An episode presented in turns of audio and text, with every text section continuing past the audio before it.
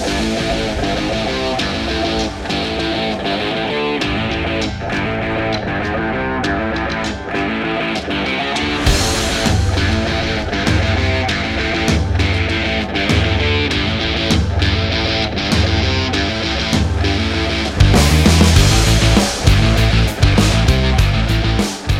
Salve, salve galera! Estamos iniciando mais um A Vera Podcast. Eu sou o Lafon E eu sou o Gustavo. e agora é a Vera. E é o último do ano, meu irmão. Isso aí! Não, caralho. Eu acho que são o quê?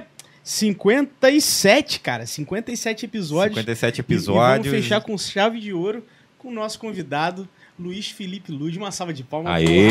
Porra. amigos. Aê!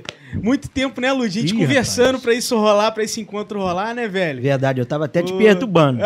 Já tava passando da hora, mas Ah, ainda bem que chegou que numa isso. hora muito oportuna. Com certeza, eu me cara. sinto imensamente lisonjeado Pô, de estar aqui hoje na presença de vocês. Né? Pô, a gente que agradece aí, velho, cara. Você é um, você é um cara que é, é, uma- é uma- é muito, é muito interessante, Lud, porque além de ser um, um- um- colega nosso de convívio, o Bruno já conhecia, né? A gente, porra. Uhum. A galera também no Instagram pediu. Pô, Então É, é, é. um conjunto assim. Não tem forma melhor de um convidado vir, que, que é o público que assiste e, Que e- pede, e né? a gente também tem uma afinidade. Então, cara, seja muito bem-vindo e obrigado, velho. pô, agradeço, Obrigadão. agradeço muito. E já abro aqui para falar que Barra do Piraí agradece todo esse trabalho que vocês têm feito. De fato, é muito importante. Ô, né? Vocês têm trazido aqui inúmeras personalidades da nossa cidade que precisam ser vistas e que precisam de voz. Isso Sim. aí, Então, cara. É de isso. antemão, já deixo aqui o meu agradecimento enquanto munícipe. Valeu, irmão. Valeu, irmão. Tamo Então, junto demais. parabéns aí. Valeu. Antes da gente iniciar o papo, vamos falar dos nossos apoiadores. Vamos falar, começado com a Ike Fome. Gustavo já até fez o pedido Ah, ali. moleque, Pedi o, o famoso Titanic do Bar do Peixe. Pô, aí sim. irmão. Vai vir aquela barca zona. Tilápia, batata frita. Lud, você já viu esse Titanic aí? Não, ainda não tive a oportunidade. Ó, é isso aqui, meu irmão. Nossa, mãe. Leonardo tô- DiCaprio tô chega exagerando. chorando. Eu tô, exager... Não. tô, tô exagerando? Depois vamos marcar isso aqui, vou marcar, ó. Mas, Não, cara, é um muito pouquinho grande. menor, mas é uma barca É sinistra. grande, tipo, mano, você é come e grande. fica, fica Eu- tranquilo. Ó, eu como muito, hein, gente. Já É? vou deixando claro. Aqui que- todos nós. Aqui é palho duro, aqui é palho duríssimo. Então a galera, ó, que vocês querem pedir um delivery, ó, é o quê? Quarta-feira, porra, É. que dá uma quebradinha na semana, faz aquele pedidinho no Ike Fome, né? Não, Isso aí. peixe. Tem um link e aí na live pra você poder fazer o, baixar o aplicativo, fazer o seu pedido. Exatamente. E pode estar seguindo também eles nas redes sociais, sempre tem cupom lá, de desconto lá, Isso aí, isso aí. direto. E quem sabe 2022 um cupom exclusivo do Avera. É. Já lanço essa, Cadu. Já lança essa aí, segura essa no seu peito aí, pá! É, falar agora também da Mansur Produções, Murilim Mansur aí, pra você que quer fazer seu evento, festa, aniversário, casamento, ele tem tudo pra você lá. Pista de dança, DJ, máquina de fumaça, banda, tudo que você precisa pra realizar o seu evento aí com segurança. Exatamente. Um salve aí pro pessoal do RTF, estúdio também. Tiagão, Fifi, galera super profissional. Aí, até apareceu a logo aqui. Inclusive, amanhã a gente já vai divulgar o, o ganhador aí do sorteio. Né? A Exatamente. gente falou ontem, amanhã a gente vai divulgar o ganhador do sorteio, que vai ganhar um mês de graça. E hoje é o poder último dia, né? experimentar. Hoje é o último o dia, dia. de corte mesmo é o. É... Pra quem não sabe, tá rolando um sorteio valendo um mês de RTF mais a caneca do Avera, É isso aí. tá? É, lembrando que essa caneca ela fica aqui no estúdio, a gente não, né, não, não É. dá de vir. Eu acho que o Taíl Foi o único que surrupiou, né? Super. e, e então, galera, é um, é um dos primeiros sorteios que vão rolar aí de bastante que- de coisa que tá vindo aí, né? Isso aí. Mandar um alô também pro Sugiro Sushi, melhor japa aí de barra. Rafa. E Metalúrgica, de Barra do Pirei MBP, sempre apoiando a gente aí. Pra você que quer saber vaga de emprego e mais, tem o QR Code na live, tem um link embaixo também pra entrar em contato com eles aí. Sim. Vamos iniciar o nosso papo. Uma, uma informação importante para todo mundo, tô vendo que tem uma galera aqui entrando. Sejam muito bem-vindos. Quem ainda não conhecia o Avera, tá? É, se inscreva, inclusive para vocês deixarem um comentário, fazer aquela pergunta pro Lude. Tem, precisa se inscrever no canal, né, Lafon? É, tem que só estar inscrito aí, já libera o chat pra você fazer qualquer pergunta, aí, qualquer então, coisa. Então a galera que não tava vendo, ah, não tô vendo o chat, não tô vendo onde eu escrevo, só se inscrever que aí, pum, já, abre aí a aparece aí. caixinha e vamos que vamos. Pode mandar pergunta, comentário, fiquem à vontade. A gente Isso vai aí. ler aqui pro Lude. Vamos certeza, iniciar o nosso ansioso. papo aí. Vou pedir pra você se apresentar pra quem não te conhece. ah, é. Isso aí. Acredito que muita gente já conhece. Nada, que isso. É, bom, gente, meu nome é Luiz Felipe de Paula Pinto, né? mais conhecido como Lude, né? Acho que se você chegar em qualquer canto da cidade e falar, ah, você conhece o Luiz Felipe? A galera vai ficar meio assim, mas depois que falar É. que conhece o Lude, já é um apelido carinhoso, né? O qual Uhum. eu me honro muito, Sim. né? Porque basicamente todos que eu conheço e outros amigos, eles chamam de Lude. Verdade. Luiz Felipe. Virou quase o sobrenome, né? Virou, cara. Luiz Felipe Lude. Tanto que É. eu tive que lançar, né? Em 2020, Uhum. né, na campanha para vereador, Luiz Felipe Lude. Eu E não fi- ficou, né? Ficou. Ficou. É. Lude é uma marca registrada aqui. Legal, cara. Não, muito bom, muito bom. Muito bom. E, e- e assim, Lude, uma das coisas, com certeza, é uma das coisas que a gente vai falar nesse papo é muito sobre é, essa sua proximidade com a política. Você desde Hum. pequeno, assim, É verdade. eu não sei quando, mas desde que eu comecei a te conhecer, você já era um cara que sempre se manteve informado, tinha opiniões, e isso é raro, né? A galera jovem, infelizmente, não sei se. Eu acho que infelizmente nem todo mundo tem essa um pouco essa pegada de, de, de procurar estar dentro. E isso é muito genuíno seu, né, cara? Isso é muito legal. Porque aí a- até a galera que segue, enfim, você acaba disseminando um pouco, passando um pouco das informações que estão rolando, né? Sobre a política. Né? E co- como é que foi isso aí, cara? Como que que você. Pô, primeira vez que você. Pô, cara, isso é um assunto que eu gosto muito de falar, né? Até porque eu gosto de contar história, né? Você me conhece, você sabe que eu Verdade. sou.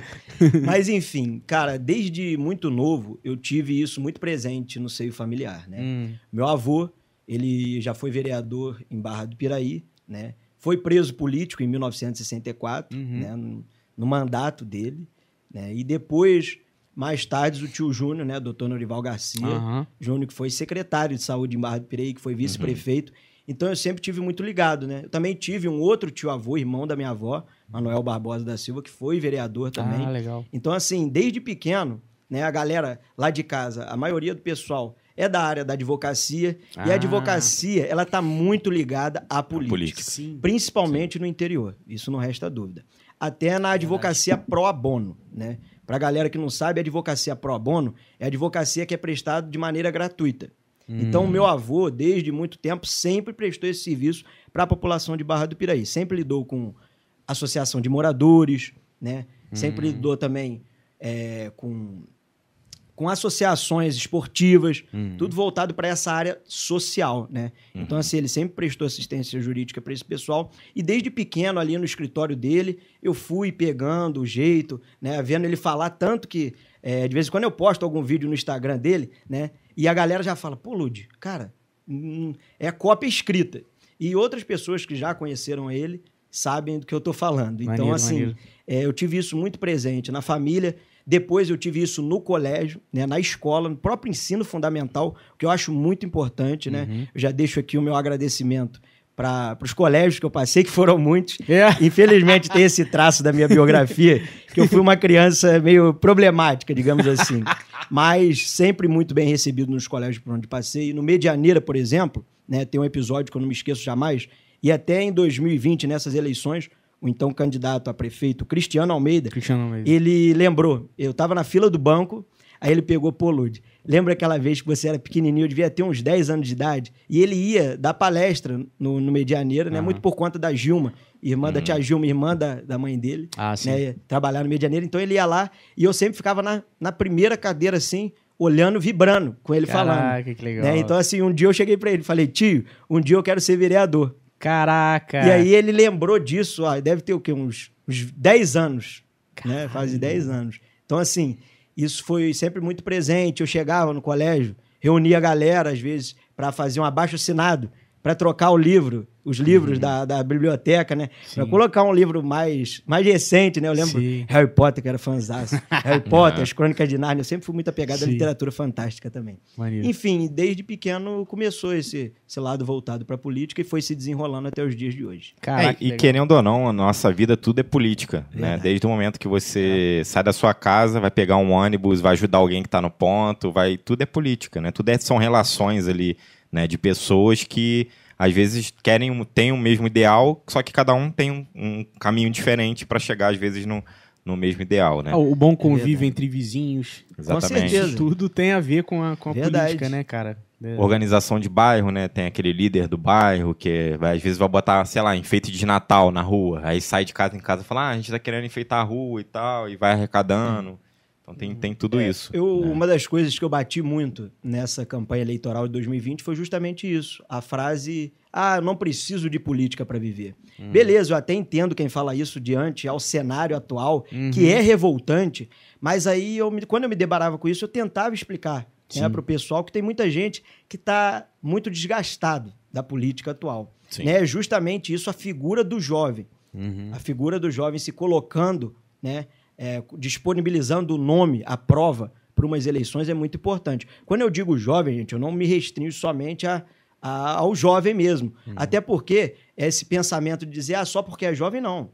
Não é porque é jovem que ele não vai repetir os erros do passado. É verdade. Não, eu digo a mentalidade jovial, Uhum. entendeu? Eu, Sim. eu deixo isso muito bem, bem claro, né? Porque às vezes as pessoas podem confundir. Uhum. Mas isso eu me deparava direto. As pessoas, infelizmente, né, até culturalmente falando, no, no país em que nós vivemos, a gente tem essa aversão à política e isso decorre de vários outros atores desse meio que fizeram com que a população tivesse esse pensamento. Sim. O que é totalmente, na minha opinião, errado, visto que a gente está no Estado organizado É. e que o único meio o qual a gente pode, né, é de através fato, da política. trazer melhorias é através da política. Verdade, é verdade. Sim. E, e Lud, não sei se você se recorda, quando você era jovem, igual você falou, ó, quando você era jovem, né? Porra, agora tá velhão, né?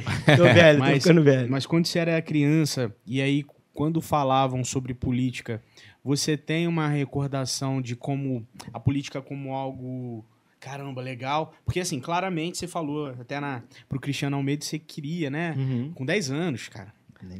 Mas a, a imagem que se tinha era, era que política era uma coisa boa, que era uma coisa que pra você é, era uma coisa legal, ou intrigante, ou você já via como um- uma parada assim que num contexto não tava tão boa?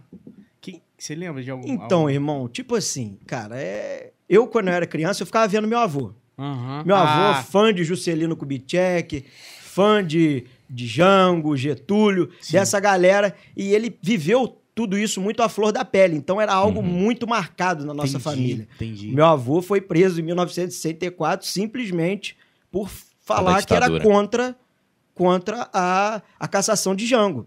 Porque ele era, ele tinha, ele era já, ele era do PTB naquela época, né? Então o PTB era um partido de muita presença naquela época. Uhum. E ele foi eleito, foi o vereador eleito naquele para aquele mandato mais jovem. Hum. Porque ele veio de Paraíba do Sul, ele era policial, e veio parar em Barra do Piraí. Ah. E aí encontrou a minha avó, e aí constituiu família aqui. Então, isso, o fato dele ter sido preso e as ligações políticas que ele teve com o Geraldo de Biase, Uhum. que também era uma figura na época, era Sim. deputado estadual.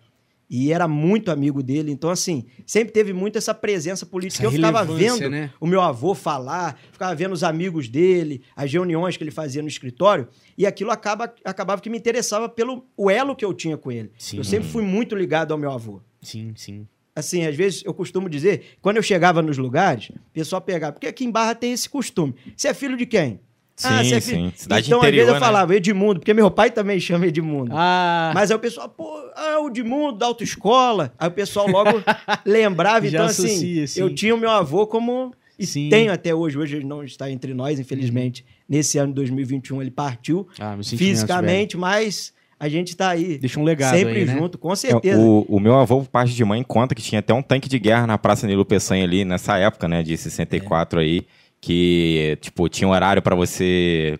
Tinha, tipo, toque de recolher, né? Tal hora não pode andar na rua, tinha que estar todo mundo em casa. Tinha todo um, um sistema, assim, né? É verdade, é, não tem como apagar a história. Né? É. A história tá aí, eu vivi isso à flor da pele com o meu avô, tanto que ele tinha uma marca que marca de cela, É mesmo? né?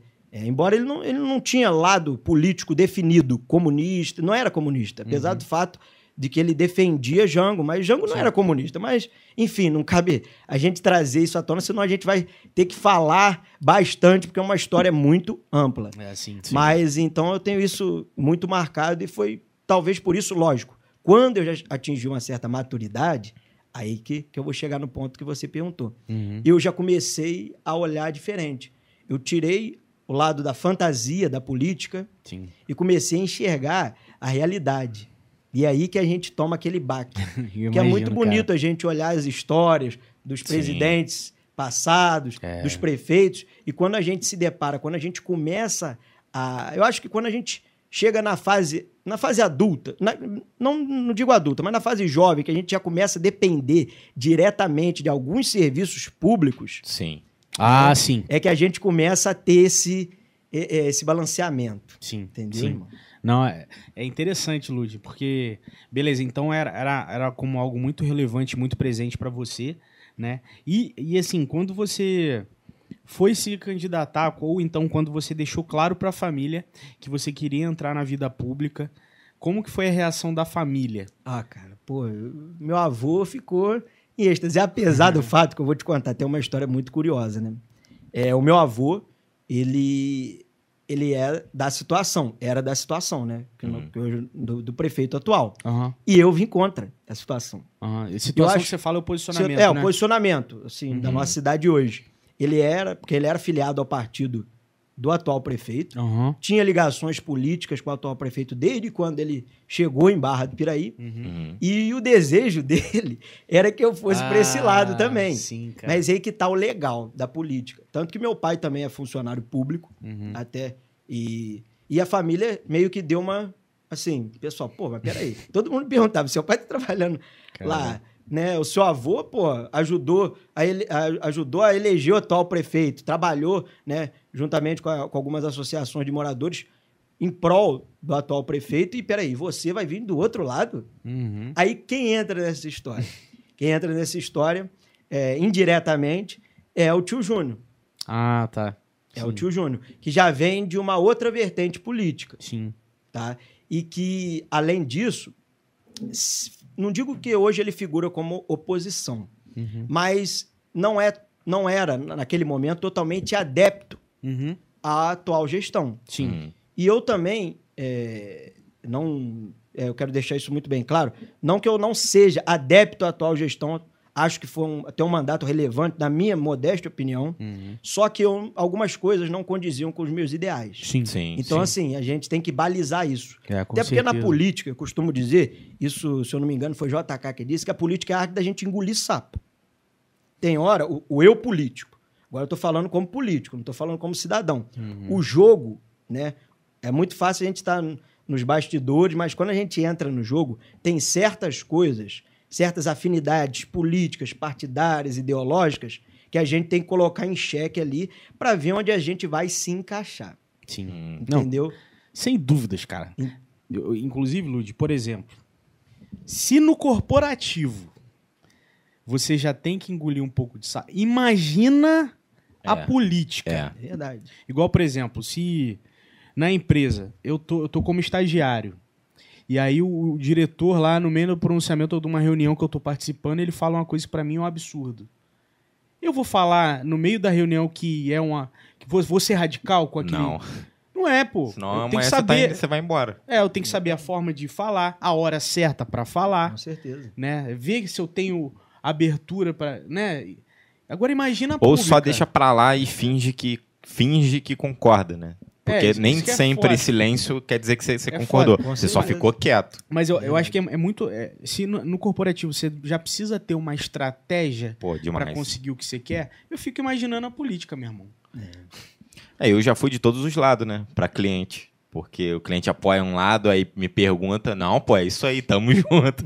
aí o outro que apoia outro lado pergunta, também fala, não, pô, é isso aí, Ah, tamo mas, junto. é, mas aí. Esse Porque, tipo assim, é, no- nesse meio comercial, né, é, igual você falou aí, às vezes você se posicionar é ruim pra você financeiramente.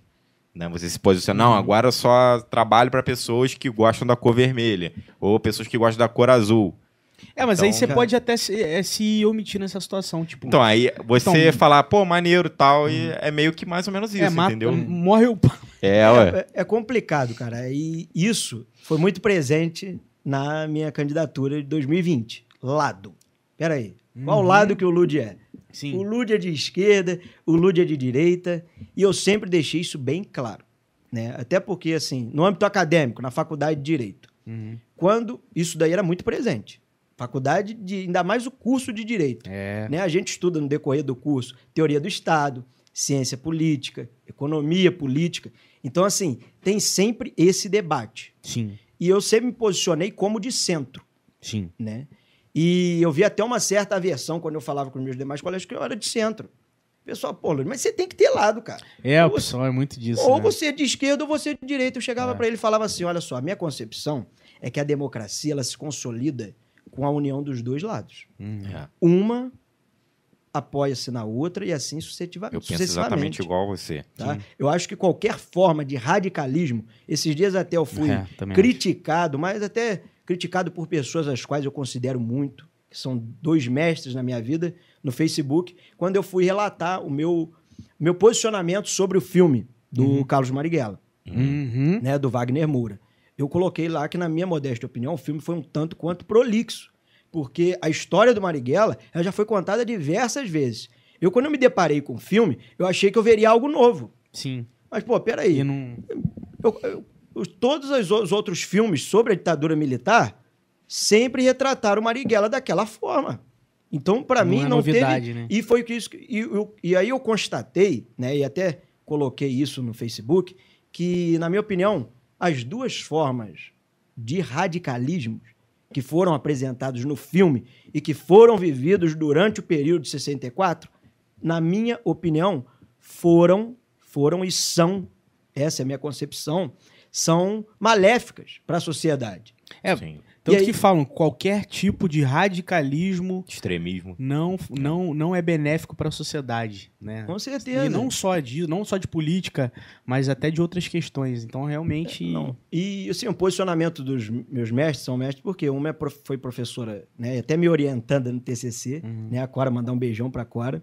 E o outro foi do Tiago Carvalhante, que foi professor meu lá no Cândido Mendes de Filosofia. Ah, Eu até entendo, lógico, eles têm até mais base acadêmica do que eu para falar do assunto. Sim. Só que eu coloquei ali o meu posicionamento não a nível acadêmico, eu coloquei ali como um, um espectador, Sim. né? E também deixando perpassar o meu lado político, a minha visão é, política. posicionamento, sim. Porque eu acho, assim, o pessoal fala, ah, beleza, lógico, a luta armada, no período de 64, pô, foi legal, mas foi a resposta a quê? Foi a resposta às atrocidades cometidas pelo período militar. Sim. É lógico que a gente não pode colocar na balança porque o poder bélico e o poder político dos militares era muito maior do que a luta armada. Sim, sim. Mas, talvez, vamos colocar assim, porque na história também a gente tem que ter a liberdade poética de colocar um talvez. Uhum. Talvez se a luta armada tivesse a força bélica e política que os militares teriam, eles não teriam respondido da mesma forma. Eu deixo essa incógnita aí. É. Mas, enfim,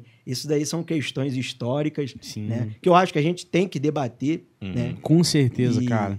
e Porque é muito, é muito legal a gente ter esse debate, independentemente de lado político, eu falo. Qualquer. eu- a- a- o melhor tipo de conversa para mim é política.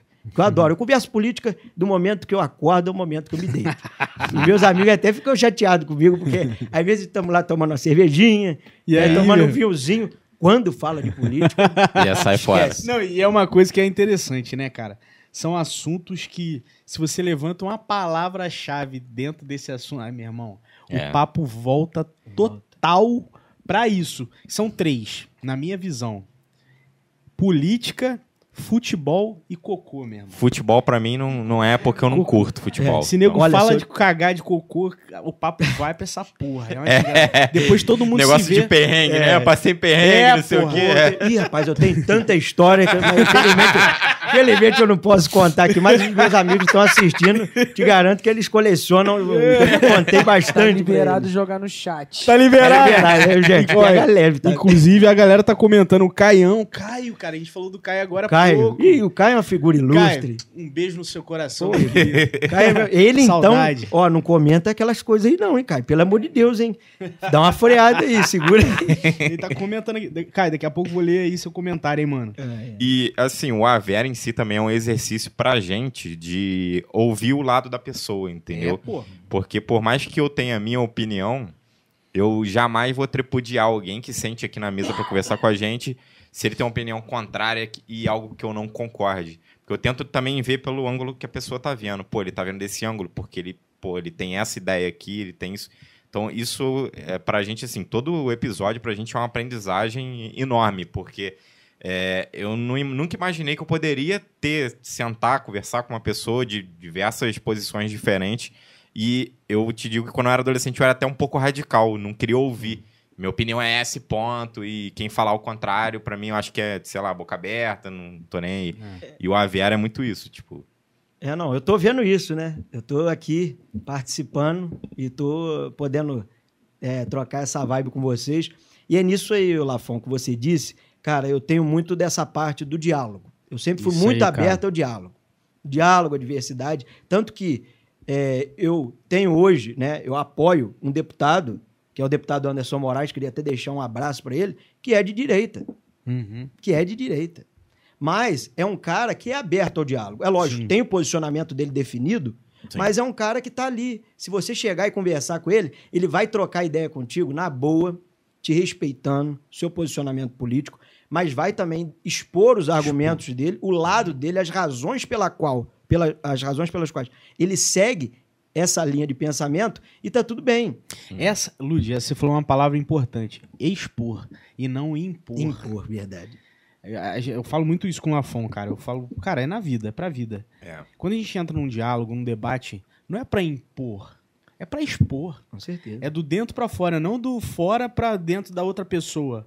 De querer convencer. E não vai né? convencer, né? É difícil, é, é- difícil. Pra convencer alguém, é, a pessoa precisa viver cara. co- coisas, né? Precisa refletir. É verdade, a política é o que eu falo, é uma construção de vida. Não adianta, tu tem o seu lado, mas a pessoa tem lá o íntimo dela ali, o É. que ela viveu. Então, assim, é difícil. É lógico que a gente tem, é o que você falou, a gente tem que expor. Porque vai que numa deixa que a gente fala ali, a pessoa, pô, peraí, É. pô, E- deixa e eu me atentar pra né? isso. E vice-versa. É. Isso eu devo muito, né, ao, ao tio Júnior, né, o doutor Norival Garcia da Silva, que me ensinou também essa parte. É um Ah. cara que você senta pra conversar com ele, irmão. Pô, verdade é essa. Não tem uma, todos nós- os nossos amigos, deixa aqui um abração pro Neto, que é filho dele, que é meu irmão de coração. Legal. Foi um dos caras que carregou a minha campanha.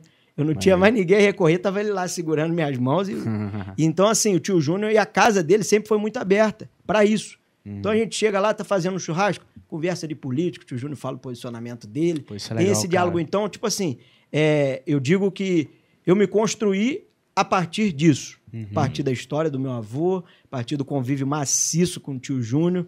E hoje a gente tá aí, né? Eu tive a máxima de 550 votos. 550, Lud? 550. Caraca. Muito bom. Na primeira, Caramba. é, foi um reconhecimento que, tipo assim, não tem palavras, eu até É, me e- emociono. Uma cara. primeira, cara, verdade, mano. Parabéns, mano. Parabéns. aí, Isso aí. porra.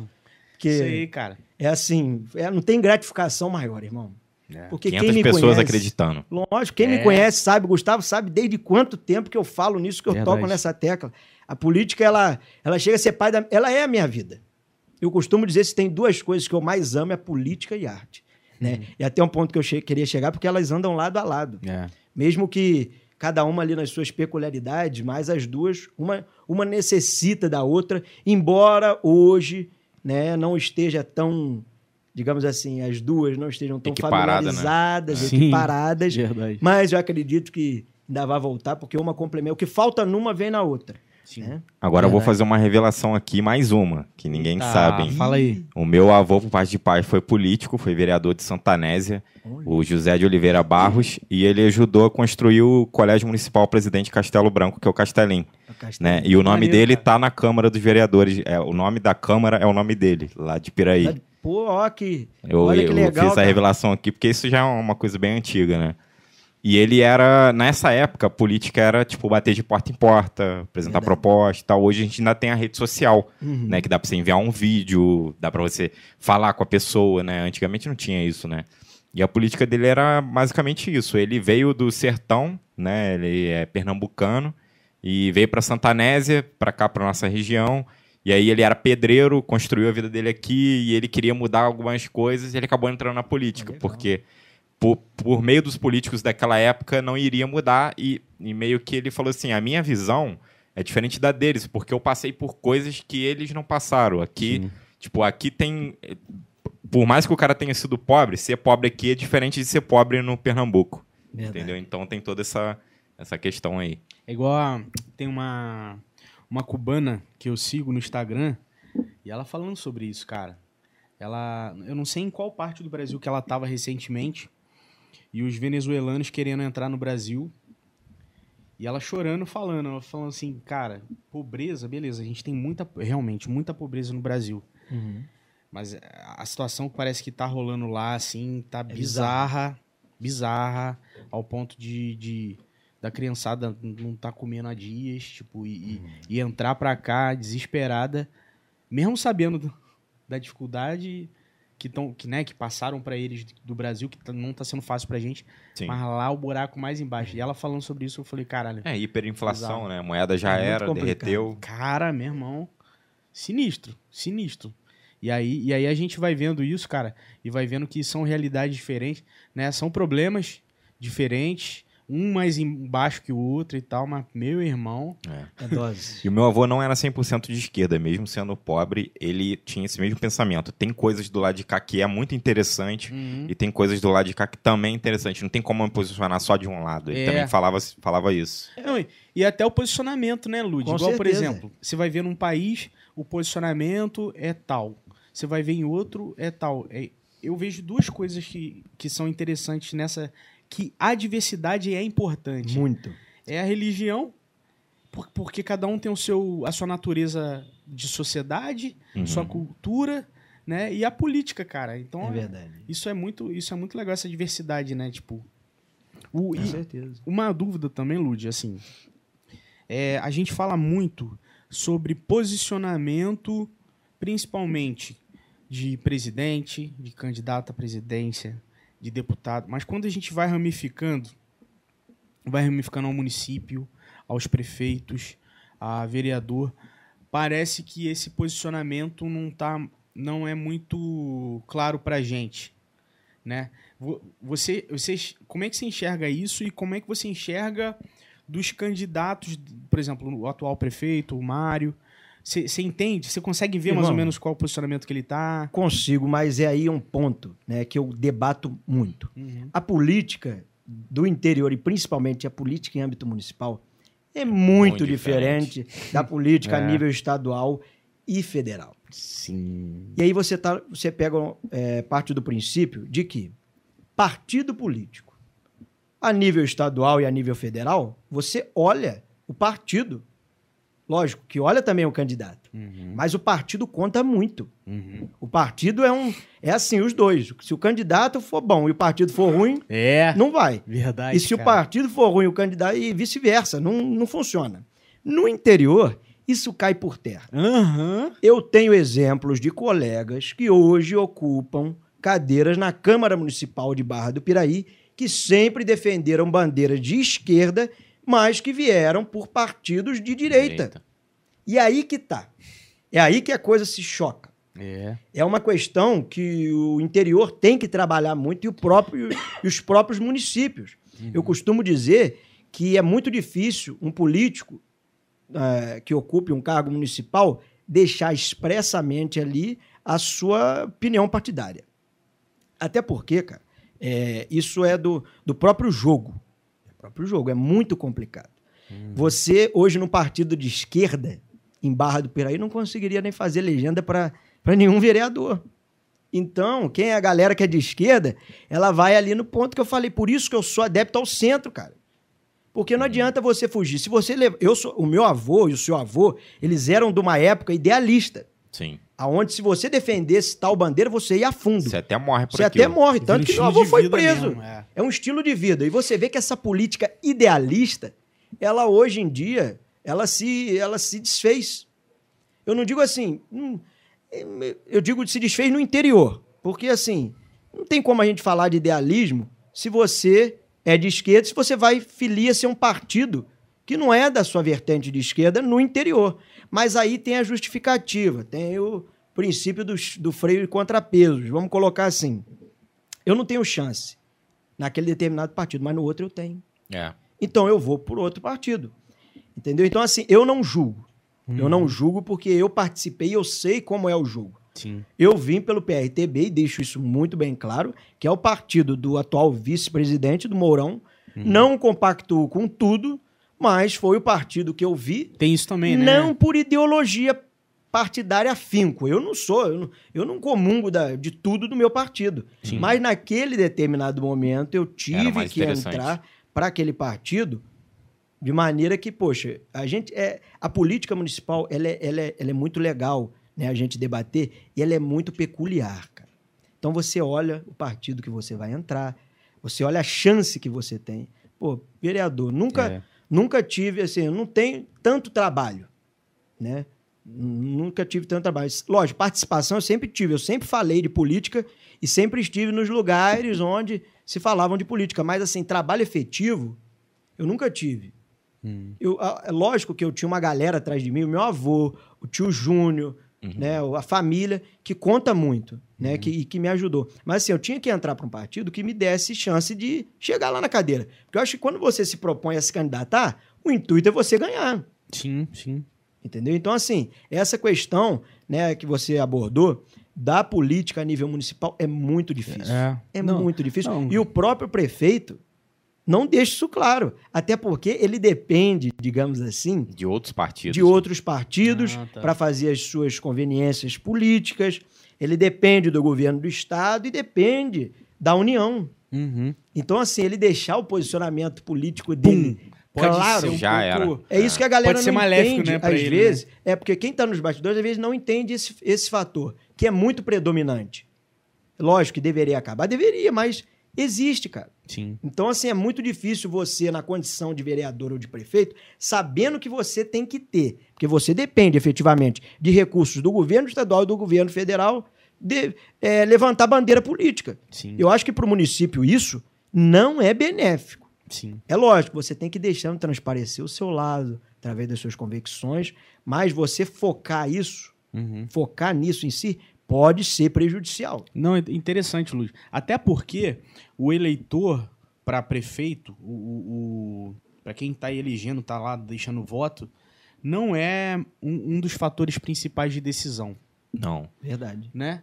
O que eu costumo ver é a pessoa ver o que, que a pessoa é, fe- fez de bom, entre É, aspas, o né? histórico. Pô, o que, que ele Ah. fez? Como que ele trabalhou quando ele foi vereador? Como que foi o serviço dele? Como que, Ah. como que é o histórico dessa pessoa? Então não tá nem aí se apoia lá também, do A, lá do B. Você É. ouvir a pessoa falar. Porque, igual, por exemplo, a, a Katia Mick veio aqui. Foi muito legal. Legal cara. demais, adoro a Kátia. Porra, ela, ela não era, né? Não, nunca foi da vida pública. E aí ela tinha, ela tinha sido eleita duas semanas.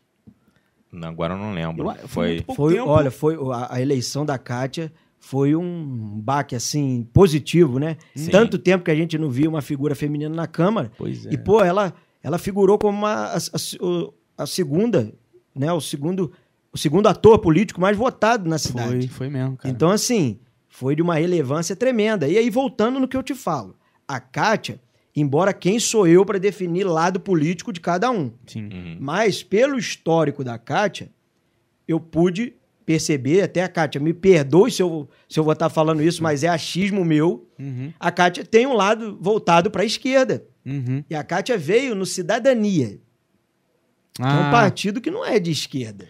Então ah, você tá. já vê a lógica. O próprio Elvis. Uhum. O Elvis sindicalista. Entendeu?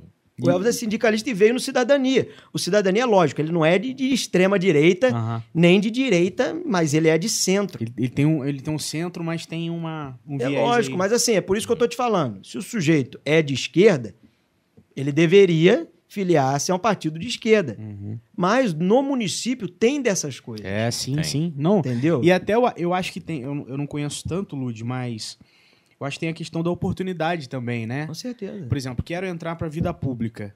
É, aonde eu. Quais são os partidos que hoje eu tenho oportunidade para poder entrar? Que o partido vai. A legenda. Legenda. Então tem muito É. fator aí que se leva em consideração para isso, né? Com certeza. E, e realmente é, é isso, cara. O, quem tá lá votando não leva em consideração como um dos principais fatores. Ah, porra, qual partido que é? Uma, Nossa tá lá- realidade tá é diferente. É, é. Não tem como a gente comparar a realidade do município com a realidade federal. Sim. Entendeu? Não tem Sim. como, são totalmente diferentes. É lógico que a gente, a gente tem que trazer esse debate. Eu Uhum. acho válido isso, a gente tem que trazer esse debate partidário para o município. Sim, Só que é algo que, infelizmente, acaba que cai por terra. sim. Sim. Não, interessante. Uma cara. coisa que a gente Legal. sempre fala também é a estrutura. A gente precisa ter aulas de política na escola, eu concordo, deveria ter educação financeira. Mas como que faz para mudar essa estrutura? Aí vem muito de cima, né? É mais questão presidencial, deputado, de E- repente. E talvez até mais acrescentando a sua dúvida. Isso é foda. Como ter política na escola sendo imparcial, cara. É. É, isso é muito difícil. Puta que me pariu. É. Desculpa aí, galera, que- mas ó. Não, Não, é, é mais meu 18 irmão. aqui, pô. É verdade. é, é complicado. De verdade, é muito difícil. Isso a gente vê muito nas aulas de história, né? História, filosofia, ju- as humanas. Isso é muito presente. Mas assim, eu, tô falando, eu particularmente, tive mestres que souberam tocar É, eu também tive, cara. esse lado aí com maestria. Eu também. Eles sempre expuseram os dois lados da moeda. Isso é raridade, Lud. Muito, Né, muito. cara? Principalmente, isso, ah, ah, mas aí eu, eu vou mais longe. Principalmente nas universidades. É. Isso daí, a, a, a parcialidade do professor sempre vai ter. Eu não sou Uhum. professor, mas atualmente eu queria até falar para vocês, eu trabalho com professores. Sim. Eu estou hoje como diretor da FAETEC Pô, é mesmo, cara. de Barra do Piraí, lá no Matadouro. Então, assim, eu lido com o professor a todo momento. E eu vejo que é impossível o professor ser totalmente imparcial. É, não tem jeito. É, cara. Não tem jeito, né? Porque quando você vai se propõe a fazer algum ofício, querendo ou não, a sua subjetividade essência, né? perpassa. É. E às vezes nem sente, né? Nem sente, mas assim, eu acho os grandes mestres que eu tive souberam dosar isso de uma maneira a mostrar os dois lados Dois da lados. moeda. Então, É. assim, eu particularmente não tenho que me queixar pelos meus professores de história, falecida Dona Olga lá do Cândido Mendes, e entre outros professores que eu tive, souberam dosar isso e expuseram de maneira clara e concisa. Sim, não, é, eu, eu acredito, é exatamente isso, cara. Acredito que 100% imparcial não tem como, somos seres humanos, a gente tem realidades diferentes, então a gente, com o intuito de que seja o melhor pro aluno, a gente passa um pouco do que a gente viveu e que a gente acredita, né? É. Verdade. Mas é, é admirável só de ver o professor se dedicando, você tá vendo que ele tá lá na, na sala de aula, se dedicando. Gente, ó, é meu posicionamento, é- mas, Mas, tem essa visão do outro lado e tal, não sei o que. Então, ó, tomem a decisão de vocês. com né? certeza. Cara, isso é, isso é bonito só de ver, assim, né? É mais- Fantástico. mas realmente, difícil, não é moleza, É não. muito difícil. Eu queria só pegar uma deixa do que o Lafon tinha falado do avô dele, dele ter tido outra realidade, dele chegar aqui, se chocar com a, com a realidade da gente, tentar fazer algo melhor. A juventude ela tem muito disso, porque o que acontece? É, se a gente olhar parâmetro passado político, todas as eleições, é muito difícil a gente ter colocado um jovem no poder de decisão, num cargo É. alto. É. Então, uma das coisas que eu batia na tecla da minha candidatura era justamente isso. Pô, peraí, a gente sabe a nossa realidade. Então vamos votar em, em- em pessoas que vivam a nossa realidade. Sim. É assim como as próprias mulheres. É lógico que tem, podem ter homens que tenham visões de vida nós, diferentes, um olhar atento para a causa feminina? Tem. Sim. Mas, pô, nada melhor do que uma mulher para tratar de Tá representando. assuntos da classe dela, do, do É. gênero dela. Sente na pele, né? Então a mesma coisa a juventude. Eu acho que talvez o erro das gerações, dos nossos avós, dos nossos pais, seja justamente isso. Eles sempre enxergaram, porque sempre teve esse mito do mais velho ser né, Mais mais, sábio. mais, sábio, mais experiente. Mas aí que eu chego. Experiência não é sinônimo de competência.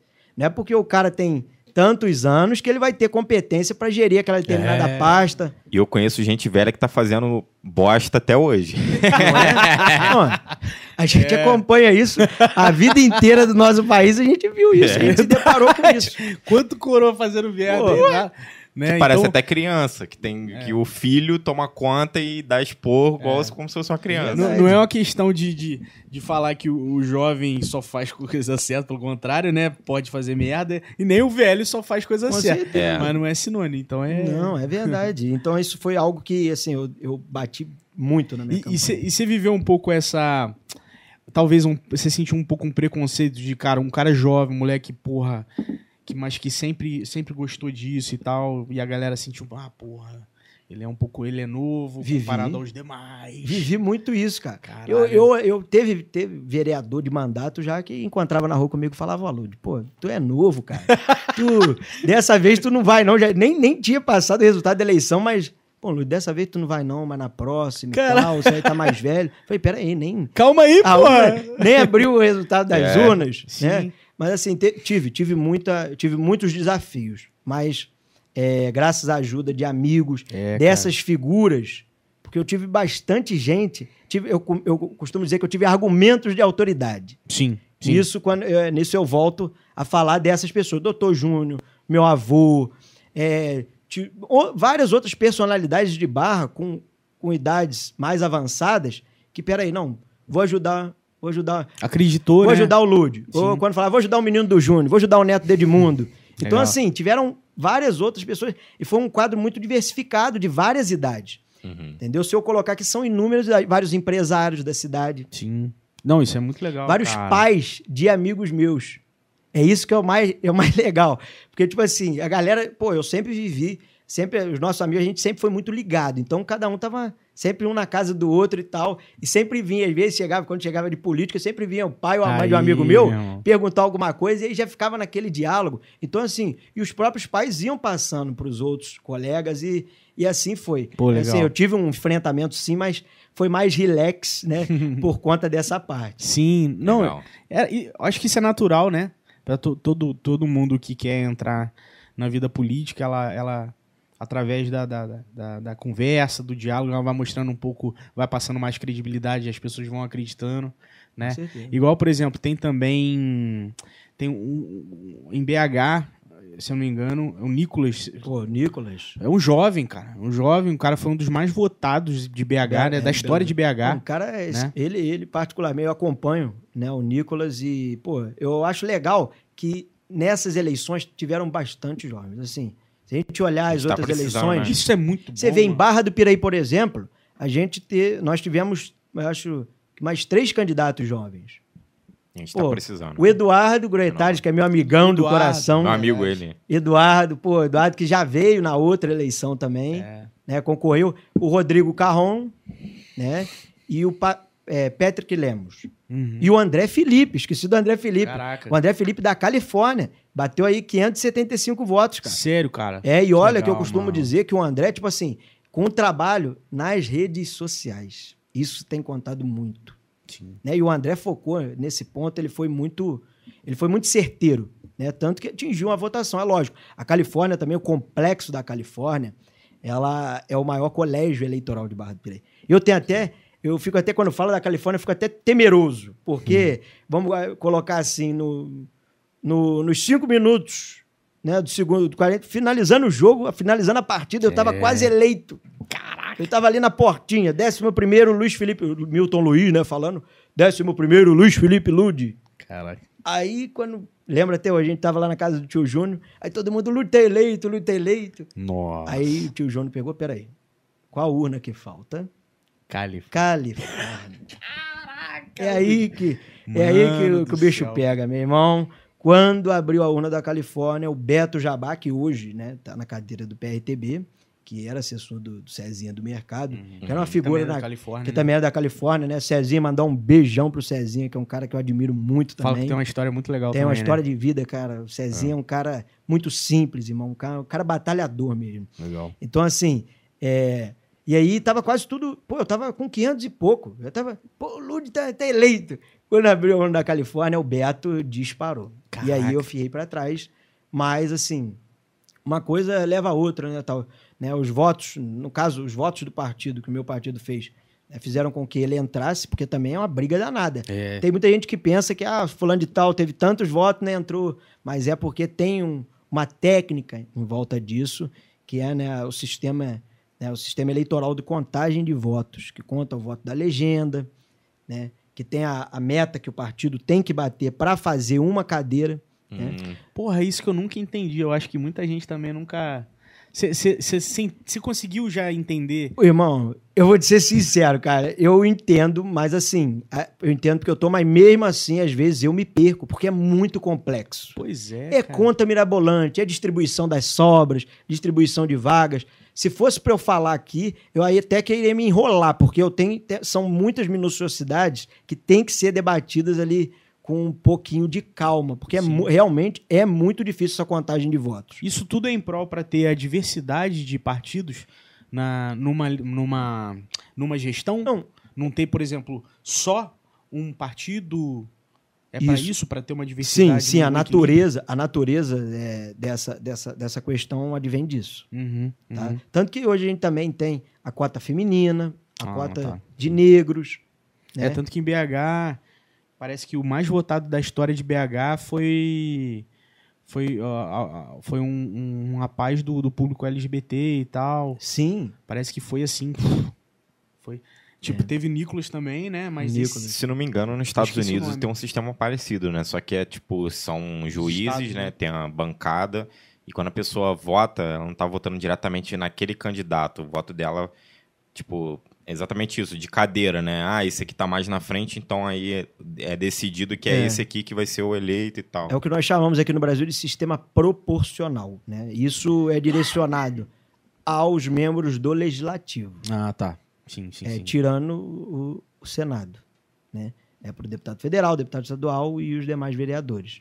É um sistema proporcional. Você está votando no partido e, dependendo do quantitativo daqueles votos, daqueles partidos, serão distribuídos de acordo com o número de vagas. Né? Barra do Piraí, é, houve uma redução de cadeiras, eram 15 cadeiras. Uhum. né? Eles votaram, a Câmara votou para reduzir para 11. 11.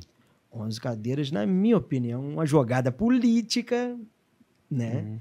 Mas, né, enfim, deu, deu certo, né? Foram, foram, foi aprovada, né, essa 11 vereadores, é porque eu- muita gente até me questiona nisso. Como é que é o quantitativo de É. vagas Verdade.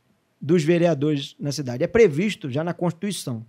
É, tem muita gente que fala, ah, é, é- aliado ao quantitativo de voto, de, de eleitores. Não, é o quantitativo de população. População não. Hum. Hoje, Barra- hoje Barra é quanto, mais ou menos? Barra do? Piraí, 120, será? ah, uns cento e pouco. Barra do Piraí já era, se, já poderia ser, porque a Constituição ela não impõe. Bateu tal meta de meta de população, de, de População. população você tem que fazer tanto, abrir tantas cadeiras. Não. É sugestiva. Ah, é. Ela parte ali, no, se eu não me engano, é inciso 27 da Constituição. Ali prevê na linha A nove vereadores e daí em diante. Ah, 9 em diante. entendi. Barra do Piraí já poderia ter 18. Caraca. 18 vereadores. E muita gente questiona. Ah, mas vai ter mais gasto para o município? A receita da Câmara é única. Entendeu? Ah, Pode até ter mais entendi. gasto, porque são mais pessoas rodando na Câmara. Ah. Mas assim, É distribuído É para os distri- 18, s- aquele gasto fixo. lógico. Entendi. Entendeu? Então, assim, é muito complexo isso daí. Entendeu? Então quer dizer que quanto Então, menos quanto menos tem, mais, mais eles, eles ganham. recebem. Mas eles ganham, aí, just, aí Ah. justificadamente. Não, mas, não, peraí, peraí, peraí. Deixa eu. eu me enganei aqui. É porque vocês foram falando muito rápido. É, não é, mas eles ganham. Tipo assim, esse dinheiro, né, ele já é, já é estipulado. O, o valor do salário, do teto salarial já é estipulado. Ah, entendi. tá? O que acontece é que eles não gastam tanto e aí esse valor é voltado pro município. Geralmente a Câmara Ah, tá. ela não pode, né? O órgão público ele não pode reter, reter Dinheiro, dinheiro, né? público se não for aplicado. Então, assim, geralmente faz a economia, né? Acho que o pessoal faz a economia desse dinheiro que não foi gastado e volta para os cofres públicos. Ah, tá. E, Entendeu? E não, é, e não é uma expectativa da cidade que volte. Não, é é, seja eu, aplicado realmente. é, na minha modesta opinião, eu, sou, eu fui contra terminantemente a redução do número de cadeiras pela, pro- pela, pela dimensão que Barra do Piraí tem. Pô, você vê, cara, a gente tem a Califórnia que é imensa, a gente tem Imenso, Ipiabas, hein? cara. os distritos, eles são muito grandes. É. Barra do Piraí é uma cidade que tem, que na minha opinião, deveria ter um número maior de vereadores. É lógico que a população, para a população, talvez isso soe até hum, de maneira benéfica, ah, reduziu, isso mesmo, tem que reduzir. Mas assim, se a gente olhar criticamente, a gente vê que, pô, são menos quatro cadeiras ali para debater. Você vê É. que hoje, na minha modesta opinião, a Câmara de Barra do Piraí, ela não conta com uma oposição fecundada. Uhum. Pô, a Kátia, beleza, a Kátia faz a oposição dela. Sim. Mas é aquele ditado, na política, gente, uma andorinha só não faz verão. Sim. É. E aí Sim. não adianta falar que vai fazer diferença não por conta dos votos. Tudo se resolve a partir do voto quando vai para a plenária. O prefeito manda um orçamento, manda determinada, manda determinada matéria para a Câmara, e aí, beleza, ela vai ser aprovada em, unanimidade, porque, poxa, hoje a gente conta com 11. 10 ali votam com ele. Sim. E vamos dizer, isso é saudável? É. Pô, lugar Não é, né? nenhum. A gente tem que ter o debate de ideias. Na outra, na gestão passada, a gente ainda tinha, a gente ainda tinha uns quatro ou cinco que eram oposição. Sim. E ele dava para ter um debate. O debate na um política, né? o equilíbrio ele é essencial, ele é Essencial. saudável. Agora é complicado. Que papel difícil deve ser você dentro de, por exemplo, tantos você ser a única oposição mesmo. Bom, É. assim, eu nem sei, eu nem eu tô colocando aqui achismo, né? Se Sim. a Kátia é oposição, se é situação. É, sim. Mas a Kátia ela tem um posicionamento similar ao meu, Sim. de maneira que é assim, o que for benéfico para o município, eu vou votar, e o que não for, eu também vou dar o meu posicionamento. E eu admiro ela muito. Sim. Admiro Uma, um- muito. uma firmeza aí, né? Uma firmeza, sozinha. é, caralho, é, Sozinha. É admirável, meu irmão. Você vê que ela se É. candidatou à presidência da Câmara sozinha. Então, assim, ela foi contra o Tiago Soares, que já tinha a maioria dos votos, isso já era bem claro, mas mesmo assim, ela colocou o seu nome à disposição. Foi mesmo. Isso pode, ali, dentre eles, não contar muito, mas para a população, Conta pra caramba. a gente já começa a olhar, peraí.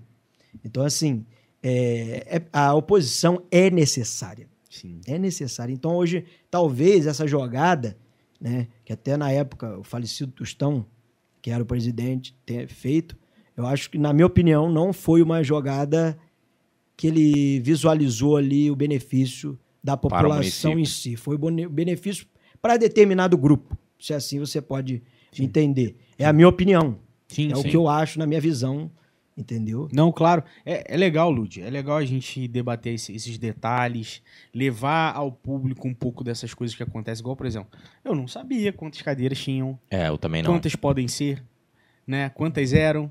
Né? Então, a gente saber disso, a gente estar informado mais sobre isso e das possibilidades, levanta um pouco essa questão da gente, ó, da gente reivindicar, da gente falar com os vereadores, ó, poxa, Sim. Por que que não é, né? E agora eu Verdade. queria que você falasse um- uma coisa que eu vejo muita gente falando besteira na internet. Qual é, de fato, o papel de um vereador no município? Então, né, aí a gente retoma as questões das funções típicas, né? Eu vou tentar passar para a galera de uma maneira que ela possa entender. Qual a função típica do vereador? Ou seja, o que, ele é, o que é investido a ele fazer? Uhum. Fiscalizar o executivo. Quando fala fiscalizar o executivo, não é só fiscalizar os atos do prefeito. É os atos de todas as pastas que compõem o executivo. Todas as secretarias, todas as diretorias. É fiscalizar orçamento, é fiscalizar se o trabalho está sendo bem feito ali na Secretaria de Obras. É dar uma olhadinha ali se aquela reforma está tá ok. Fiscalizar os contratos que foram licitados para aquela determinada reforma. Secretaria de Saúde, agendar uma visita nos hospitais para ver se o serviço prestado está Tá sendo de qualidade. Então o vereador ele tem essas atribuições, né? E no outro giro o vereador também tem a função de legislar. O que é legislar? É você criar projetos de leis que viabilizem condições melhores para a população sobre determin... criar projetos de lei sobre vários assuntos concernentes a- a- ao município Sim. né? Também de fazer indicação, né? solicitar. Solicito ao prefeito que faça eh, a reforma de determinado colégio. Uhum. Né? Isso, o, o legislativo ele não tem por atribuição o poder de executar, de fazer. Sim. Né? Isso compete ao poder ex- executivo. Mas o legislativo ele pode indicar e até provocar. Sim. Ele pode provocar o prefeito. O prefeito está inerte, preciso fazer aquela determinada coisa, então vamos lá. Sim. Entendeu? É basicamente Então, isso. então, basicamente, a fiscalização, que é em prol do qualitativo, né? Uhum. E, e a questão dos projetos, que, que, que Também pode ser. muitas, na maioria das vezes, provenientes de, de necessidades da, da sociedade, Com certeza. é, indicações, pedidos, né? Da, da, da- da- Opa, chegou aí. Chegou. beleza. Então, basicamente, essa- essas duas vertentes, Sim, né? aí tem as funções Valeu, atípicas também, né? Porque as funções atípicas são as, as questões administrativas que a Câmara tem, Uhum. né? Porque a Câmara é uma casa independente, né? Administrativamente da Prefeitura. Uhum. Então, assim, você tem o presidente da Câmara. Ele que vai, junto com os demais membros da mesa e o determinado corpo efetivo de servidores da Câmara, administrar E votar a própria leis, né? Câmara. E Abrir votar. né? Presidente, ah, quando a gente fala em função atípica né, da, do legislativo, isso seja a nível municipal, estadual e federal, é justamente isso, você administrar. Porque cabe administrar o executivo, mas aí que tá, a função atípica do legislativo é administrar a Câmara. Uhum. Administrar benfeitorias na Câmara, Sim. entendeu? E normalmente quem fica de né, nessa posição é quem é o mais votado, o vereador mais votado? Não. Ou não? Não, não. Isso daí é, é algo que também muitas pessoas perguntam, mas o presidente da Câmara, ele é eleito pelos próprios vereadores Dos que ali estão né? Ah, entendi. tá? É, eles, é, eles colocam, né, cada, cada um coloca o nome à disposição para compor a mesa diretora, que é composta do presidente, do vice-presidente, do primeiro secretário e do segundo secretário. E aí, de maneira aberta plenária, os então vereadores vão votar de acordo com quem eles querem para presidir. Agora. Lud, uma, uma dúvida. É, esse, é- é- esse formato de votação, ele é no Brasil inteiro, não é? É no? Brasil inteiro. É. É no Brasil inteiro. A o presidente da Câmara é eleito pelos. Inclusive, você pode ir lá próprios assistir. vereadores. Né? Eu Não- já fui uma não vez. Tem, não tem uma chance, talvez, maior da pessoa comprar voto de outros vereadores? Assim, sei que isso é ile- totalmente ilegal. Mas, porra, são 11 ali, né? É, rapaz, aí você tocou no vespeiro. Tá- aí você tá mexendo com a vara curta. Não, Mas- eu não digo assim, não, não cheguei a ter acesso a informações Não, lógico. agora, Não, é uma nada curiosidade só. Mas é uma curiosidade. e, Assim, é, um assunto Porque é mais fácil polêmico. do que a votação pública, né? Tipo, É. É, com certeza. Tem muito isso. A gente sabe porque a gente tá acompanhando aí vários escândalos aí. Principalmente no Rio de Janeiro. Imagina ser vereador lá no Rio de Janeiro. É brabo mesmo. porra, ba complicado. baixada. É risco de vida, pô. Baixada. Por isso que o pessoal fala assim, suplente, ainda quando é suplente. Por isso que o pessoal fala assim, ah, tem até aquela brincadeira que eu, eu particularmente não gosto muito, mas o pessoal fala, ah, vamos matar aquele cara ali pra você entrar. É. Caralho. E isso funciona em outras cidades do Obrigado. estado. Em várias, Em várias cidades, o pessoal é. entra, você vê, tem, tem umas cidades aí vizinhas, vizinhas assim, né, do estado do Rio de Janeiro, Aham. que o cara que suplente, meu irmão, o cara que ganhou, se, se temeu o suplente ali, meu irmão, o Se cara ele até tem contato com renuncia. o tráfico, com o nego que faz O coisa cara é errada. doideira, né, o cara, cara? até renuncia porque ficou de suplente entrar, por isso que, Que eu doideira, falo. cara. Tem que analisar muito o partido que vai entrar.